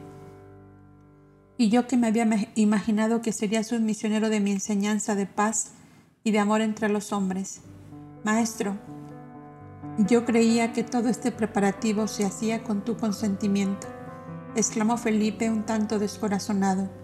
Yo sé que todo esto es una ilusión que va encendiéndose como una llama de alma en alma, porque la mayoría de los hombres no comprenden otra grandeza que la de los poderes y la fuerza material. Mas, ya llegará el día en que todos los que me aman vean claro en el misterio de mi vida y de la misión que ella debe cumplir en la tierra. Sigue guardando el secreto tal como lo has prometido, pero no te hagas la ilusión de que serás un guerrero, sino un predicador de mi enseñanza conforme a la divina ley. Muy desventurado serás, Felipe, si en esta hora de tu vida eterna tuerces el camino que te has marcado. Ambos se habían sentado sobre los troncos que cerraban las aberturas. ¿Qué crees tú que le sucedería, continuó el maestro, a un hombre de humilde condición, a quien un rey hubiese llamado a su palacio y haciendo pacto con él, le hubiera listado entre sus cortesanos, y que este hombre, olvidándolo todo, se marchase a otros negocios? Podría sucederle, contestóle Felipe, que el rey le diera un duro castigo o que le dejase abandonado a sus propias fuerzas, ya que él había despreciado todo el bien que tuvo en sus manos. Justamente, Felipe, amigo mío, has hablado bien. Eso mismo te sucedería a ti si ahora, en vez de predicador de la fraternidad y del amor entre los hombres, te hicieras guerrero matador de hombres. Si sabes a ciencia cierta que soy el Cristo conductor de la humanidad terrestre y que estás entre la gran alianza de mis colaboradores en esta obra, ¿Cómo podrías abandonar tu sitio voluntariamente sin atraerte grandes males sobre tu vida actual? La eterna ley es para toda criatura una muralla de protección a su espíritu y a su cuerpo, en tal forma que el que va por el sendero elegido por sí mismo, en acuerdo con las inteligencias guías de la evolución humana, no encontrará obstáculos insalvables en su vida, que se verá resguardada de los mayores peligros. Las corrientes de luz divina y de soberano poder son derramados con abundancia sobre las almas colocadas en el sitio que por ley les corresponde. Es este un principio fundamental sostenido por las escuelas de divina sabiduría que tienen la experiencia de los siglos. Alma que se sale de su camino es alma que fracasa en su misión y atrasa enormemente su propia evolución y la de los seres que le están confiados. Esto no significa que si abandonas tu sitio se quede vacío, será reemplazado de inmediato, pero tú tardarás mucho tiempo en reconquistar lo que por tu desviación habrás perdido. Entonces mañana mismo me desligo de este compromiso, dijo Felipe, disgustado en extremo de la equivocación que había sufrido. No te precipites en tomar resoluciones sin consultas. Una vez comprometido, espera y sigue guardando el secreto para no causar daño a nadie. Basta que tengas la firme resolución de no tomar las armas, sino en defensa de vidas seriamente amenazadas. Yo conozco a los dirigentes de esta red de preparativos bélicos que los hacen con la noble intención de remediar los males que sufre el país y no por ambiciones personales. Mas el pueblo de Israel, desde Moisés hasta hoy, ha obrado tan fuera de la ley que tenía marcada que por consecuencia lógica debe padecer lo que hoy padece. Fue en verdad un pueblo de dura cerviz, como se lo decía Moisés, que le dejó grabada en piedra la ley natural, que es la única ley divina, y no bien cerró Moisés sus ojos a la vida material, ya el pueblo de Israel la pisoteaba en sus más fundamentales mandatos. Al pueblo de Israel le ha ocurrido lo que al hombre aquel de que te hice comparación hace un momento. Olvidó su pacto con el Rey Eterno y se apartó locamente de los caminos marcados por Moisés, su guía y conductor. Israel se atrajo el mal para sí mismo y para los que tomen de él orientaciones en lo futuro. Será desventurado por muchos siglos hasta que el dolor llegado al paroxismo le haga comprender su funesta equivocación. En la civilización adámica fue uno de los primeramente llamados a la luz del divino conocimiento. Olvidó y despreció aquel llamado y hoy le tocan las consecuencias. ¿Verdad que es triste cosa tener el bien, la verdad y la luz y el amor en la mano y dejarlos escapar como el niño a la mariposa dorada que aprisionó? La conversación se vio de pronto interrumpida por unos golpes sordos que el maestro sintió dar en la roca que estaba a su espalda. Ya está ahí la balsa, dijo Felipe levantándose, mas hoy no llega caravana alguna, que llegaron hace cuatro días. Entre ambos retiraron las piedras que cerraban la entrada y una oleada de viento huracanado les apagó la luz. ¡Socorro, socorro! gritaba débilmente una voz infantil entre sollozos lastimeros. Es un botecillo, dijo el maestro. Bien a la deriva, añadió Felipe, sin dirección y sin remos. La correntada le ha empujado hasta aquí. Ambos salieron precipitadamente porque la vocecita seguía gritando. Socorro, el bote se llena de agua, me hundo. El poder de Dios es más fuerte que las tempestades, exclamó el maestro lanzándose al agua.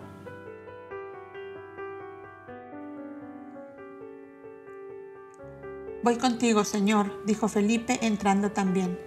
Ven, le contestó el maestro, tendiéndole su manto que flotaba como una ala blanca sobre las olas agitadas por el viento. El botecillo encallado en la costa rocosa habíase abierto y estaba ya casi lleno de agua. Felipe nunca pudo explicarse cómo anduvo sin hundirse sobre el manto del maestro. Las brasas que le separaban del botecillo encallado en la costa. Cuando él llegó, el maestro había sacado al niño que lloraba amargamente porque su abuelito en el fondo del bote era ya un cadáver.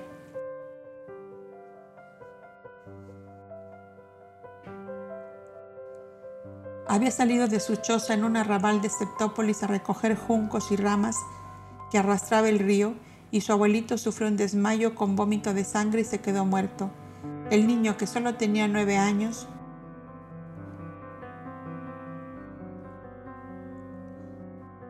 No pudo luchar con la correntada y se abandonó llorando a su impotencia. Yasua levantó al niño en brazos y le dijo, Igual es la sepultura en la tierra o en el agua. Dejemos ese cuerpo muerto en el fondo del río y aquí tienes dos buenos amigos que velaremos por ti. El infeliz niño empezó a consolarse. Felipe guiaba al maestro por el tortuoso senderillo que llevaba a la entrada de la caverna. Cuando estuvieron adentro, olvidaron armamentos y filosofía y con el niño en brazos pasaron a la cocina porque aquella criatura temblaba de frío y acaso de hambre. Su mísero ropaje empapado y deshecho decía muy claro la extrema pobreza en que había vivido. Felipe avivó las ascuas semiapagadas en el hogar y un hermoso fuego iluminó con reflejos de oro la inmensa cocina, en cuyos estrados de piedra tenían sus lechos según costumbre los muchachos de la casa. Allí estaba dormido Nicanor que se despertó a la novedad. Tenemos otro huésped, le dijo Felipe, pero este no entró por la puerta de casa sino por un agujero de la caverna. No tengas miedo, dijo al niño que miraba con azulados ojos todo cuanto veía. El profeta Jonás, que conoce el fondo de las aguas, te ha traído a esta casa, decíale Nicanor, porque aunque no somos ricos, aquí no carecerás de nada. El niño fue vestido con ropas improvisadas y un tazón de leche caliente con miel y castañas y acabó de tranquilizarle. El maestro se sentó junto a él y le tomó una mano que aún estaba helada. Esta sencilla manifestación de cariño de tal modo le estremeció que se abrazó del maestro y echó a llorar a grandes sollozos. Felipe y Nicanor iban a intervenir para consolarle, pero el maestro les hizo señales de silencio. Entornó sus ojos y continuó acariciando aquella negra cabecita. de lacios cabellos que se sacudía en sollozos sobre sus rodillas. Allí mismo el niño se quedó dormido. Felipe, que tenía las facultades espirituales bastante desarrolladas por los ancianos del Tabor, se apercibió de que Yasua oraba por el alma del anciano abuelo, muerto de un síncope cardíaco hacía pocas horas, y esto le despertó a la lucidez de su actual situación. La escena astral que vio Felipe fue emocionante en extremo. El espíritu del anciano se abrazó a su nieto mientras su pensamiento decía, Pobrecillo mío, yo era el único amor que encontraste en tu vida de abandonado y te dejo solo en el mundo. Felipe miró al maestro que continuaba inmóvil con sus ojos entornados y sus manos sobre la cabeza del niño dormido.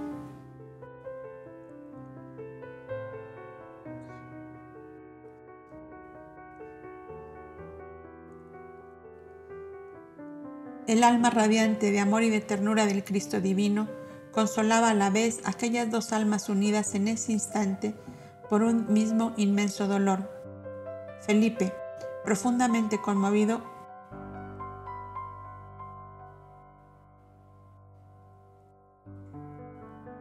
Felipe, profundamente conmovido, lloraba silenciosamente, mientras Nicanor, que nada veía, no podía comprender aquella extraña escena.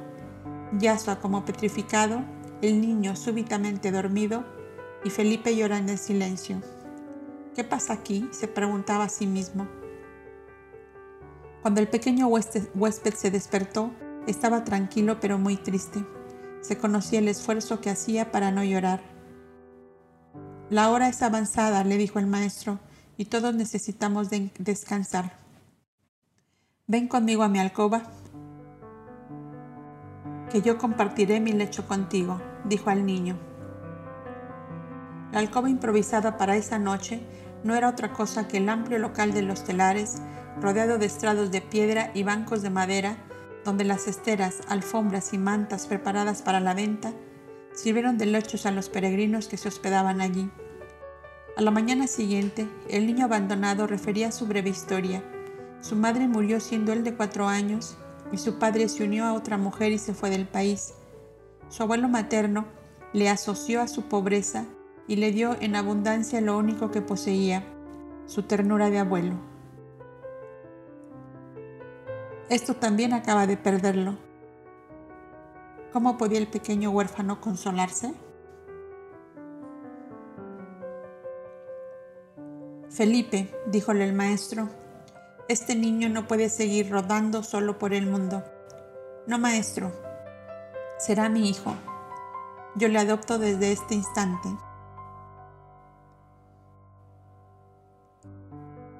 Contestó Felipe. Cuidado que no sea para disturbio en la familia ni que tenga que sufrir hostilidades de parte de tu padre o de tu madrastra. Observó prudentemente el maestro, pues que en tal caso yo le buscaré hogar entre los mismos compañeros de viaje. Salomé y Zebedeo, mi madre misma, le cobijarían con amor. No hay nada que temer. Además, el niño no quiere apartarse de este lugar. Venid a verlo, contestó Felipe. Ambos fueron hasta el sitio donde el botecito se hundió al encallar en la costa. No había rastros ni del bote ni del abuelo que se hundió con él. El pequeño huérfano, sentado sobre una roca de la orilla, tejía una guirnalda de flores silvestres que entrelazaba en un grueso manojo de juncos verdes que sobresalían de las aguas del río.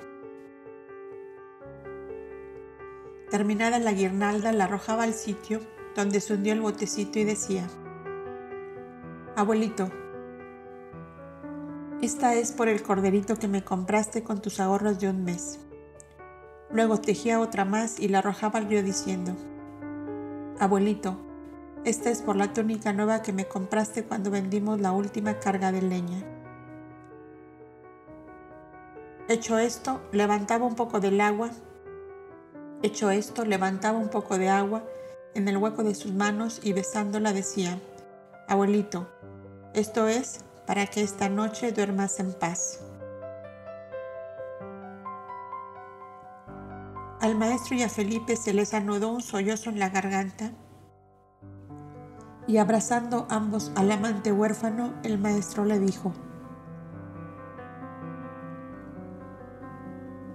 Bienaventurado tú, hijo mío, que así das cabida en tu corazón al amor y a la gratitud. Tú sí que serás un buen seguidor del Cristo del amor que nunca termina. Esta frase de Yasua fue profética, pues ese niño cuyo nombre era Adín fue protegido y amado no solo por Felipe, sino por Juan, el menor de los doce todos los cuales al correr de los años llegaron a comprender las grandes dotas que el huérfano poseía. Por amor reverente al anciano abuelo, muerto aquel día y cuyo nombre era Policarpo, originario de Chipre, quiso tomar su nombre con el que ha pasado a la historia del primer siglo del cristianismo. De él volveremos a ocuparnos más adelante. En esa misma mañana todos los peregrinos se enteraron de la tragedia del pequeño Adín y todos, hombres y mujeres, se sintieron como padres y madres para el huerfanito solitario, que había perdido esa noche el único amor que tenía en su vida. Juan Argés, el pastorcillo que ya conocemos, fue uno de los que más comprendió y sintió la amargura desesperante del niño, pues también él estuvo un día en igual condición. Yo era como tú, y hoy estoy colmado de amor. No llores más, decía Buenarjes al dolorido huérfano. Y así fue en efecto, pues las mujeres que llevaban niños de su edad se apresuraron a vestirlo con buenas ropas, calzas y sandalias. La caravana dispuso quedar allí un día más con el fin de dejar al niño provisto de todo lo necesario. Lo hubiesen llevado a Jerusalén, pero no fue posible apartarlo por el momento de aquel sitio donde dormía el abuelo, según él decía. El tío Jaime, Pedro, Santiago y Tomás dispusieron ir a Septópolis, cuyos torreones y obeliscos se veían desde la aldea. La castellana de Magdalo habló a Salomé, madre de Juan, que era quien le había aceptado en su compañía, y con mucho secreto le comunicó lo que le pasaba. Soy muy infeliz, madre Salomé, porque no podré seguir con los peregrinos. Mis pobres pies no resisten más, le dijo enseñándole sus plantas lastimadas. Ya nos parecía a todos que para quien no está acostumbrada a viajar a pie, las jornadas son largas y duras. No te aflijas, todo puede remediarse. Mi hijo Santiago va de compras con otros a la ciudad y puede alquilar un asno para ti. Para mí sola no, que es vergüenza una joven montada y las mujeres de edad caminando. Y alquilen asnos para todas las mujeres y los niños. Toma el dinero que yo lo pago todo, y no descubras el secreto, Madre Salomé, para no avergonzarme más. Está bien, hija, está bien, queda en paz, no es para tanto. y la buena anciana más tardó en salir en busca de los que iban a Septópolis que el secreto en correr como una chispa de unos a otros. ¿Cómo podía ella, ella encargarse de alquilar unos 10 o 15 asnos sin decir quién los pagaba? El secreto llegó enseguida a Yasua y a su madre, que fueron a ver a la castellana, recluida desde que llegó en la alcoba hospedaje de las doncellas. Qué mal guardó mi secreto la madre Salomé, decía la joven, grandemente mortificada por la humillación que sufría. No la culpes, hija mía, díjole Miriam, pues quiso asociarnos a todos al contratiempo que sufres. Tú eres de otra raza y de otras costumbres, y no sabes cómo estos viajes en común nos hacen a todos como hermanos. También yo estaba muy fatigada y el asnillo no, el asnillo no me vendría mal. Naturalmente, dijo el maestro, no hay que dar importancia a las cosas pequeñas cuando la vida nos presenta a cada instante cosas tan grandes y magníficas en que podemos ocupar nuestras mejores energías. Las tres compañeras de la castellana y Elida, su vieja Aya, volvían de una excursión matutina en busca de nidos de mirlos y alondras que los había en abundancia. De pronto, de pronto entró Hanani en busca de su hija Fadme, a quien habló en secreto. Él iba también a la ciudad y decía a su hija que el bolsillo que diera la castellana Salomé alcanzaba para alquilar asnos para todos, lo cual, si era de su agrado, les permitiría quedar tres días más en la aldea donde había descubierto oportunidad para buenos negocios en beneficio de todos. El maestro intervino en el asunto y en acuerdo de todos la cosa fue hecha como el buen Hanani lo había pensado. Los tres días de descanso en Betzán servirían al maestro para poner en claro la situación creada a Felipe con el depósito de armas que le habían encomendado. Y como no quería ser participantes de tal asunto a los doce de su escuela íntima, exclusivamente destinada a su obra de misionero divino, se valdría de Hanani, hombre prudente y conocedor de todas las alternativas y situaciones políticas del país. A las dos horas de haber abandonado la aldea, volvieron los encargados de los asnos trayendo 23 de ellos enjaezados y listos para marchar.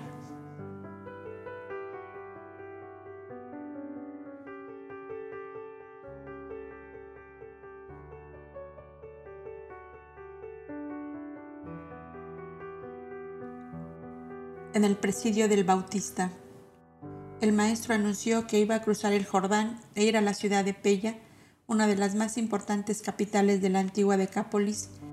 Se hallaba frente por frente de la aldea de Betzán, solo dividida por el río Jordán y el laberinto de hermosas serranías en que estaba como incrustada. Pella, con sus vetustos murallones labrados, la mayor parte en las mismas montañas que la rodeaban con buenas cabalgaduras solo tendrían dos horas de viaje, por lo cual regresarían al caer la tarde. El maestro llevó consigo a Hanani, al tío Jaime y a su hermanastro Matías y al joven Felipe, que era el depositario de las armas. Era Pella la más importante ciudad de la Perea, perteneciente entonces a la tetrarquía de Herodes Antipas. Al cruzar el Jordán, se enteró el maestro que su primo Johanán, el solitario del desierto, había sido llevado unos días antes a una fortaleza de Pella, no como prisionero, sino en calidad de refugiado para salvaguardarle de los intentos de asesinato por parte de Herodías, que unida ilegalmente, como sabemos, con Antipas, buscaba los medios de exterminar al profeta para cortar la influencia que ejercía sobre el tetrarca. En una gruta de las orillas del Jordán encontró el maestro a seis de los discípulos de Johanán grandemente entristecidos no hacían sino mirar el torreón de la fortaleza en que fue encerrado su maestro, al cual no les permitían ver. Venid conmigo, díjoles Yasua, que puede ser que encontremos un puentecillo, un puentecillo para llegar hasta él. Al decir así, pensó que en Rapana, Dion y Pella, el Shifilderín era muy conocido y tenía grandes amigos, que lo eran a la vez del rey Jared, poder supremo de la Arabia mas allí mismo supo que entre el rey árabe y Herodes Antipas se habían desatado duras hostilidades, porque la legítima esposa de Antipas era hija del rey Jared, la cual, viéndose malamente tratada por su marido a causa de Herodías, había huido a refugiarse en los dominios de su padre en Bosra, entre los montes Basán. Las huestes del rey Jared habían entrado una noche en Dion, ciudad fortificada de la Perea, donde mataron a casi toda la guarnición de la fortaleza.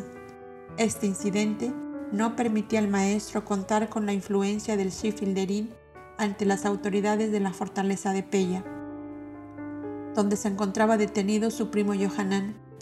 Ante el grave inconveniente, los discípulos del solitario cayeron en profunda desesperación.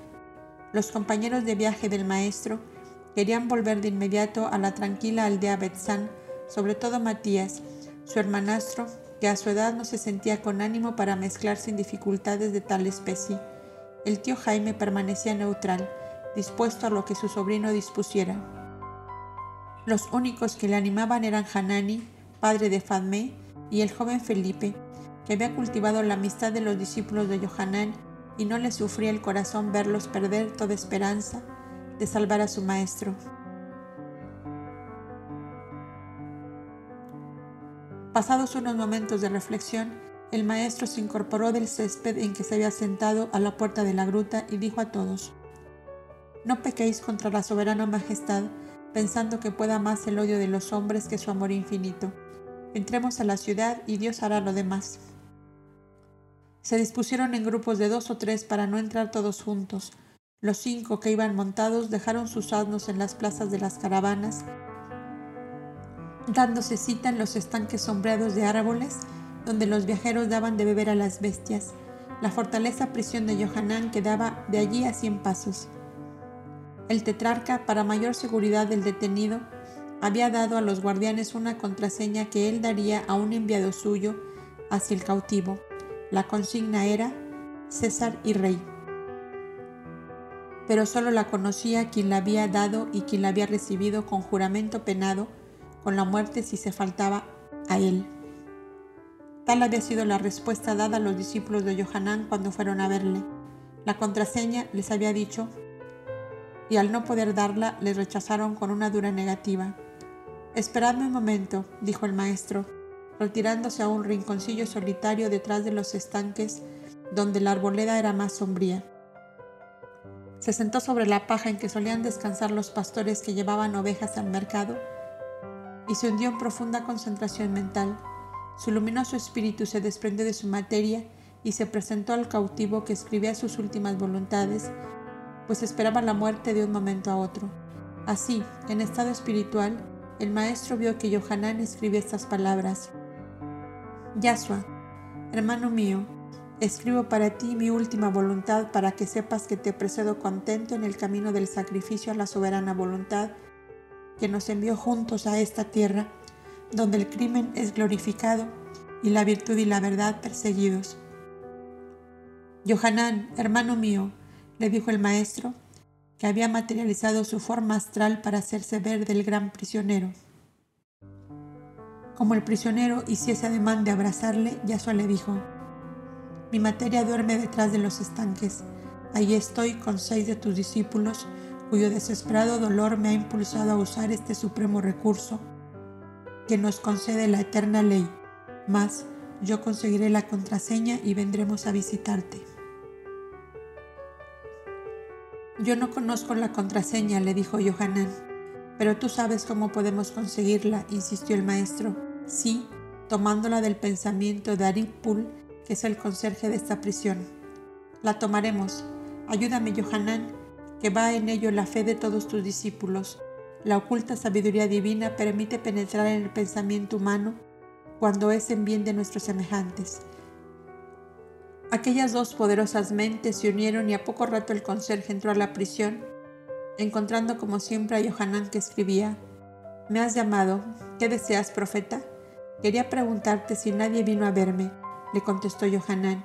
Vinieron sí, unos que dicen ser discípulos tuyos, pero no pude hacerles pasar. ¿Por qué?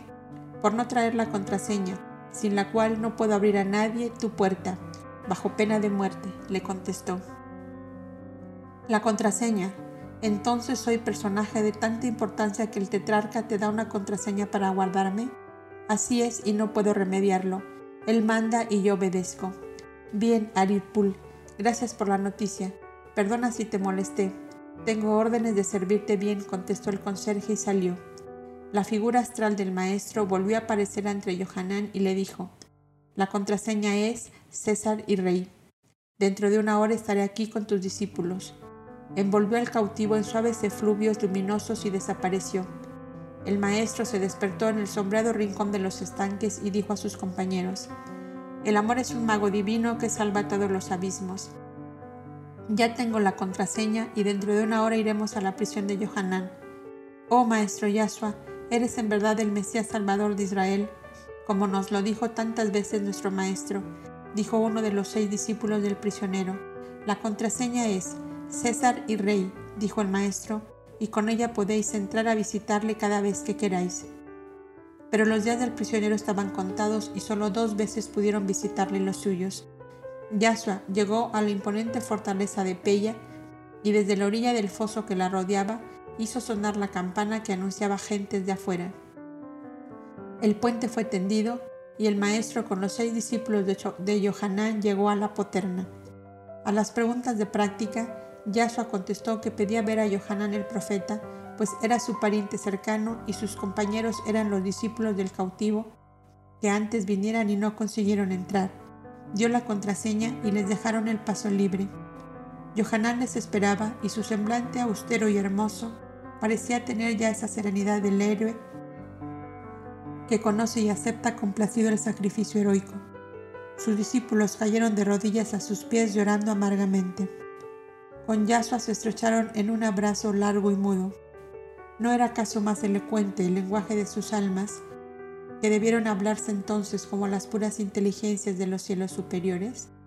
Después, que a cada uno de sus discípulos, Johanán les habló en particular, preparándoles para lo irremediable que él sentía llegar, le recomendó seguir a Yahshua, el Mesías ungido del Altísimo, y serle dóciles y fieles como lo habían sido con él.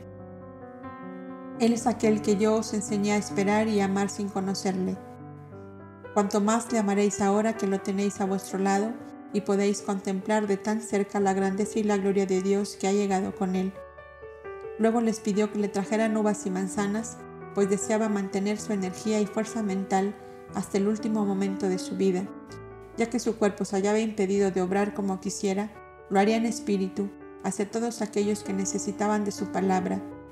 Esta petición del cautivo obedecía también a que quiso quedar a solas con su primo Yahshua. Johanán, díjole el maestro, Dios Todopoderoso puede salvarte de tu cautiverio si Él lo quiere. ¿Qué es un rey ni cien reyes ante su poder y su justicia? Es verdad, Yahshua, pero el Altísimo no puede querer que yo compre mi libertad al precio que me piden por ella, contestó el cautivo. ¿Qué cosa te piden? preguntó el maestro. Que calle mi lengua después de haber pronunciado en las plazas de las principales ciudades de la tetrarquía de Antipas sendos discursos retractándome de las acusaciones formuladas contra los escándalos y corrupciones y crímenes de su corte desde que está unido ilegalmente con Herodías, mujer de su hermano tetrarca Felipe. ¿Crees tú que un profeta de Dios puede cometer este acto cobarde y vil por conseguir su libertad? Yasua cayó y un hondo suspiro se escapó de su pecho. Comprendió entonces que el fin de Johanán se acercaba y que con todo el poder divino de que se sentía revestido, nada absolutamente podía ni debía hacer para salvar al valiente prisionero. Era la encrucijada terrible en que son puestos de ordinario los grandes seres que han venido a probar con el ejemplo de su vida lo que puede el alma llegada a las altas cumbres de la sabiduría y del amor. El sacrificio de todo, absolutamente y hasta de la vida, es el sello divino puesto por la eterna ley a los guías conductores de humanidades. La muerte por un ideal de redención humana es la suprema consagración del amor, dijo Yahshua, con acento conmovido y solemne, después de unos momentos de silencio. También yo seré puesto en el mismo yunque, Johanán, hermano mío, y acaso no tardaré mucho en seguirte.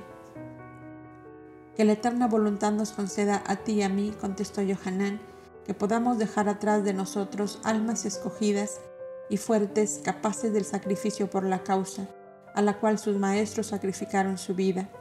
Luego refirió a su primo todo cuanto hizo Herodías, la malvada mujer que tenía dominado a Herodes, con el fin de conquistarlo y que él accediera a no censurar en sus discursos los vicios y crímenes de la corte. había usado de todos los medios más ruines y bajos para comprar el silencio del profeta.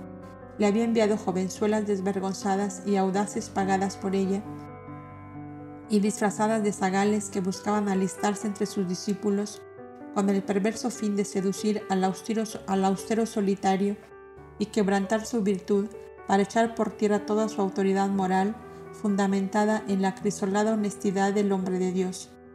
Y cuando todos sus ardides fueron descubiertos y vencidos, comenzaron los intentos de asesinato al profeta que llegaron por fin a conocimiento de Antipas, por lo cual aseguró en una fortaleza la vida de Johanán.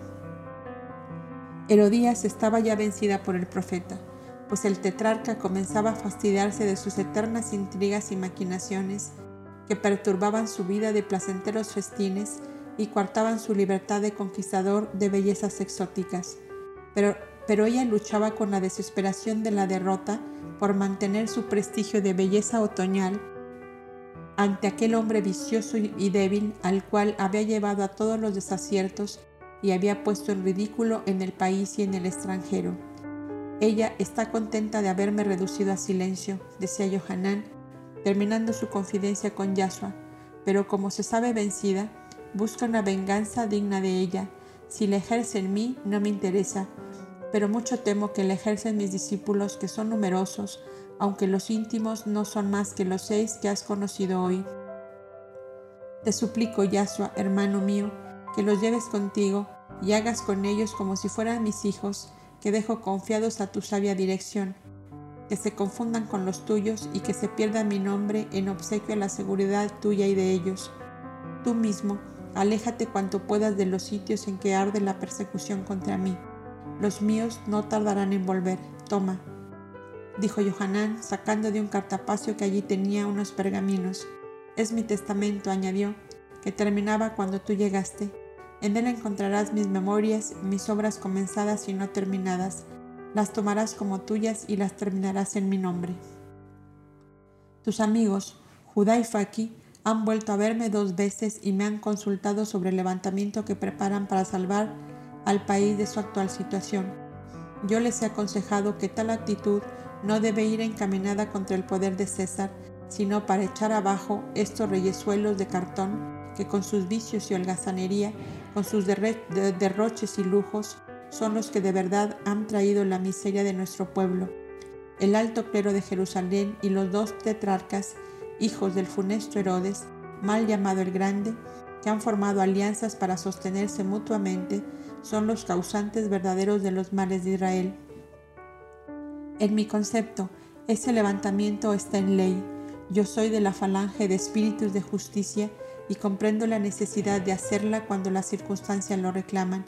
Que dos o tres procuradores romanos han cometido delitos y desaciertos es verdad, pero también los hubo rectos y prudentes que evitaron horribles matanzas ordenadas por el Sanedrín.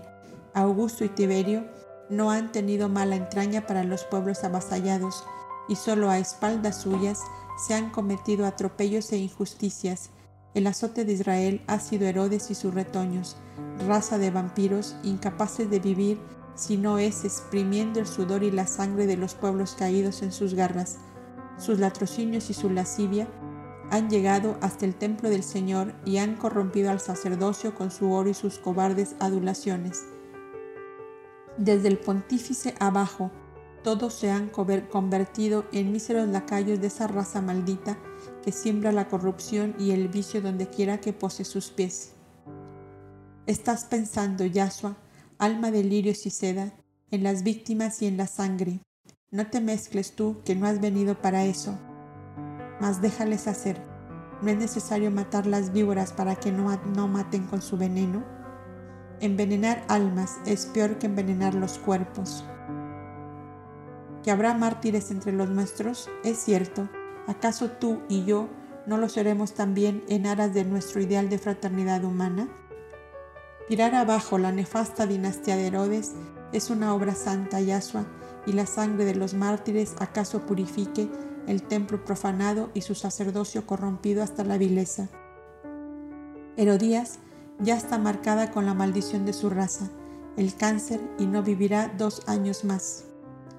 Ambos tetrarcas están marcados igualmente y tienen poca vida, pero como hay retoños tan viciosos como ellos mismos, la hora es oportuna antes de que tomen ascendiente en las esferas cercanas a los palacios.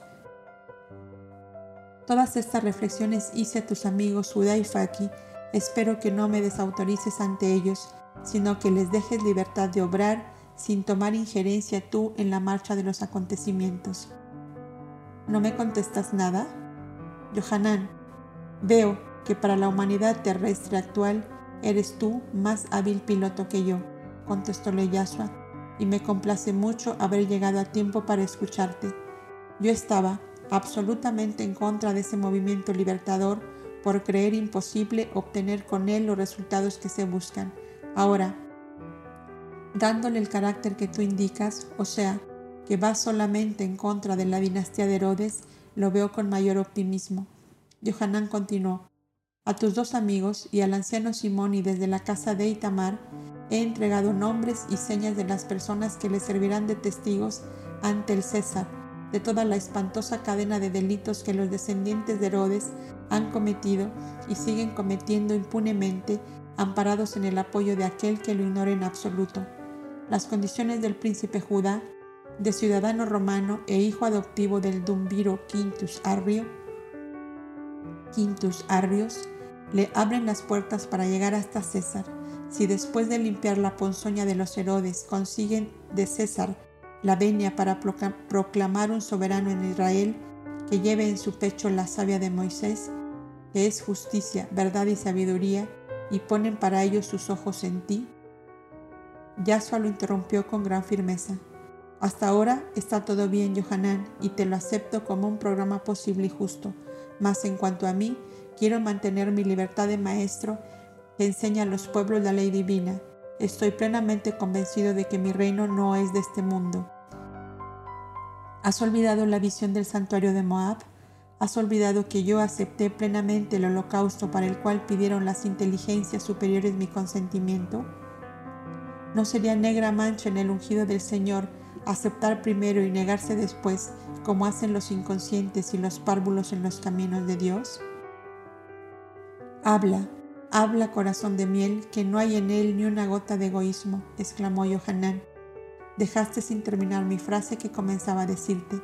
Si ellos ponen sus ojos en ti, será la hora de explicarles claramente tu misión y que sea proclamado Judá, hijo de Itamar, de la tribu de Judá, cuarto hijo de Jacob, y cuyos antepasados estuvieron en la alianza íntima de Moisés. ¿No tuvo Moisés a su primo Aarón como consejero a su lado, que compartió con él todo el peso del gobierno de Israel? ¿No puede ser tú, el maestro, el profeta y consejero del rey de Israel? Tales son mis pensamientos, y quiero que antes de entregarme a la muerte, des a mi corazón de moribundo la alegría y satisfacción de propiciar mis ideales.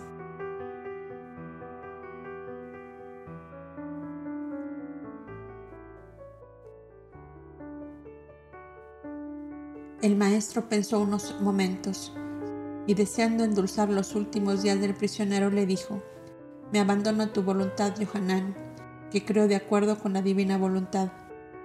Te doy mi palabra de no oponerme a tus deseos. Se unieron en un abrazo largo y mudo, pleno de emociones profundas y de adioses silenciosos. Ambos sabían que no volverían a verse sobre la tierra. Yaso se retiró solo para dejar a Johanán con los suyos. En los estanques le esperaban sus compañeros de viaje, con los cuales emprendió de inmediato el regreso a la aldea de Betzán. Cuando ya se disponían a tomar las cabalgaduras, Felipe se le acercó receloso, pues le veía silencioso y absorto en sus pensamientos. ¿Cómo?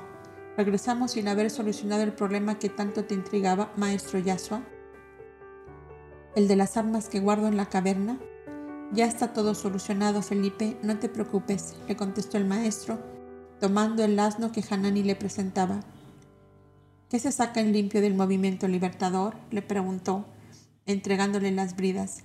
La prudencia y sabiduría de Johaná lo ha resuelto todo del mejor modo que podía resolverse. En Betzán os daré más detalles y puesto que todos vamos a Jerusalén, es allá donde, donde todo lo pondremos en claro Pero cuidado que no quiero que este asunto trascienda los íntimos de mi escuela de divina sabiduría. Las cosas de Dios son de Dios y las cosas humanas son de los hombres. Sed pues discretos en este particular. Con gran emoción le refirió parte de su confidencia con Johanán y los predispuso para las grandes revelaciones que seguramente encerraban los pergaminos de su testamento. Cuando llegaron a Betzán, no escapó a la sensibilidad de Miriam la preocupación de su hijo. Pedro y Juan lo advirtieron también, pero solo la madre tuvo el valor de hablarle de ello. Partiste alegre y dichoso y vuelves con una nube de melancolía en los ojos. ¿Qué pasó en la otra orilla del Jordán? Contigo no puede tener nada oculto, madre, porque lo percibes todo, le contestaba Yasua sonriendo. Nuestro pariente Johanán está detenido en la fortaleza de Pella. Yo me lo esperaba de un día a otro, desde que llegaron a Nazaret las noticias de que Johanán la había emprendido contra los escándalos de la corte corrompida por Herodías. Yasua, hijo mío, añadió la amante madre, cuando entremos a Jerusalén, sella tu boca, no sea que vayas también tú a hacer compañía al pobre Johanán. Es dicha que no viva su madre en este tiempo. La pobre Elizabeth hubiera llorado tanto. Madre mía, permíteme insistir en que debes cambiar tu forma de interpretar la vida y la muerte. Para la carne, es dolorosa la destrucción de la carne, mas para el espíritu es alegría y dicha la libertad del espíritu la carne está destinada por la ley a perecer y dispersarse en moléculas. El espíritu es de eterna vida, de inmortales destinos. El profeta de Dios debe decir la verdad a los grandes y a los pequeños y claudica de sus deberes y traiciona su causa si así no lo hace. Puedes estar tranquila por ahora, que no tengo la menor idea de buscar notoriedad con polémicas públicas en Jerusalén Solo hablaría si circunstancias especiales me obligasen a esclarecer un error con la manifestación de la verdad. Una dulce mirada suplicante y un suspiro profundo fue la respuesta de la tierna alma de Miriam, cuya vida toda fue un continuado presentimiento del sacrificio de su hijo. A sus doce íntimos les informó de la prisión de Johanán, efectuada para resguardar su vida de los intentos de asesinato por parte de Herodías y, les anunció a sí mismo que el solitario del Jordán esperaba muy pronto ver decretada su muerte y que en tal caso sus discípulos se unirían con ellos. Esto desagradó mucho a Judas Queriot, a Santiago y a Tomás. Los demás no dejaron traducir impresiones contrarias, pero tampoco se demostraron inclinados a la unión con los discípulos de Johanán. El maestro percibió de inmediato tales disposiciones de ánimo y su hermoso semblante se nubló de tristeza. Sembré en vosotros el amor, y la simiente se ha secado, dijo después de unos momentos de silencio. En verdad os digo que por grandes que lleguéis a ser en las ciencias más profundas y en los internos poderes del Espíritu, si el amor está muerto en vosotros, no veréis el reino de Dios sino después de mucho tiempo. Maestro, dijo Juan, si me lo permites, puedo explicar mis sentimientos en este punto, que acaso sean también el de todos estos la noticia que tenemos de los discípulos del profeta Johanán nos dicen que ellos van por un camino diferente del nuestro. ¿Acaso esto ha producido la alarma en todos nosotros? Tú eres el menos indicado para hablar, díjole con cierta dureza su hermano Santiago, porque eres el menor de todos y la ley dice que los jovenzuelos deben callar ante los ancianos. Serían Pedro Felipe los que debieran hablar por todos. El maestro los observaba en silencio. Maestro, dijo Pedro, hablaré yo, que tengo más años que todos mis compañeros. Es verdad que el anuncio no nos ha caído bien y a Tomás, Santiago y Judas les ha disgustado visiblemente. ¿Acaso obra en nosotros el temor de que no podamos mantener la armonía y la paz que, si entre los doce que hemos sido conocidos y amigos, deja a veces mucho que desear, unidos con los del profeta Johanán, será más difícil todavía? Yo creo que no hay otra causa más que esta. Sí, es así, es así justamente, se oyeron repetir varias voces. Insisto en deciros, repitió el maestro, que sembré en vosotros el amor y la simiente se ha secado. Aún no sois capaces de amar a vuestros hermanos como os amáis a vosotros mismos. El egoísmo dormita en vuestros corazones como una serpiente narcotizada a la cual le falta mucho para morir. Todos sois esenios de los grados primero, segundo, tercero, y todos tenéis comenzado el cultivo de vuestras facultades superiores con miras al futuro, en el cual seréis guías y conductores de almas. ¿Cómo les enseñaréis el desprendimiento, el desinterés, el olvido de sí mismas, si aún no habéis conseguido hacerlos germinar en vosotros? Setenta días de ejercicios espirituales en soledad y retiro tuvisteis para comenzar en las rutas del Tabor. Veintitrés lunas lleváis a mi lado, oyéndome y enseñaros el amor fraterno como lo más grande y excelso que hay en todos los mundos, entrados en el camino de la purificación. Y hoy, cuando os anuncio que seis huérfanos del Espíritu buscan vuestro calor y vuestra ternura cuando no esté en la tierra su Maestro, se levanta una sublevación en vuestro mundo interno que le rechaza de vuestro lado. ¿Y sabéis cuál es la causa íntima y profunda que vosotros mismos quizá no habéis descubierto? Yo os lo diré. La vida austera de sacrificios y de privaciones en las que ha desarrollado Johanán sus altos dotes espirituales ha impreso en sus discípulos íntimos el sello característico de su ascetismo, desnudo de toda satisfacción terrenal. Son águilas que abarcan la inmensidad. Vuestro amor propio se resiste a la comparación, en la cual creéis que saldréis perdiendo en mi concepto. Teméis que la superioridad, de los discípulos de Johanán, forjados en el duro yunque del sacrificio diario, os robe mi afecto y mi simpatía que acabe yo por creeros demasiados niños para mis sueños de grandeza espiritual futura, y de ahí la rebelión que se ha levantado en vuestro mundo interno. Sed francos y leales para conmigo y para con vosotros mismos. ¿No es verdad? ¿Completa verdad lo que acabo de decir? Pedro fue el primero en contestar. Sí, maestro, es toda verdad. Hemos puesto de manifiesto nuestro exagerado amor propio y la mezquindad de nuestro amor al prójimo. La superioridad de ellos será una constante humillación para nosotros, arguyó Tomás.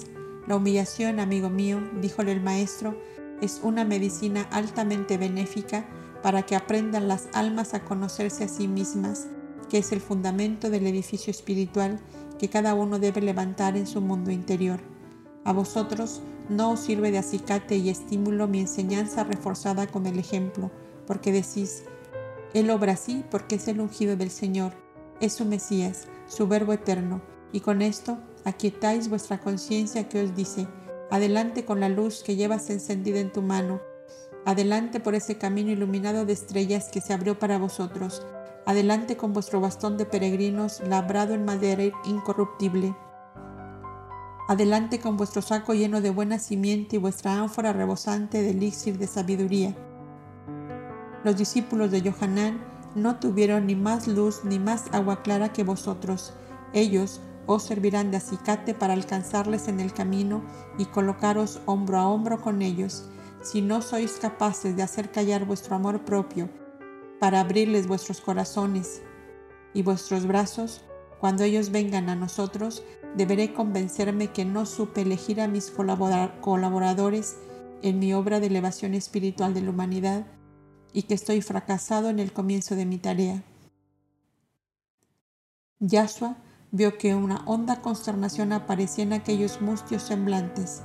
En algunos ojos asomaban lágrimas fuertemente reprimidas, y el Cristo del amor y de la piedad dulcificó su voz y sus miradas cuando le decían, cuando les decía pocos momentos después, yo os perdono con todo el corazón este primer dolor que me dais y aunque sé que no será el último, os digo, vosotros sois mis amigos, mi familia espiritual, los herederos de mi legado de amor para la humanidad, las místicas alondras que yo dejaré volando por encima de todos los tejados, en los palacios y en las chozas, en las montañas y en la llanura para que enseñéis en todas las lenguas y en todos los tonos que el amor es la ley suprema de la vida y el triunfo sobre la muerte que en el amor está toda justicia y toda santidad, toda belleza y toda perfección, porque Dios es el amor.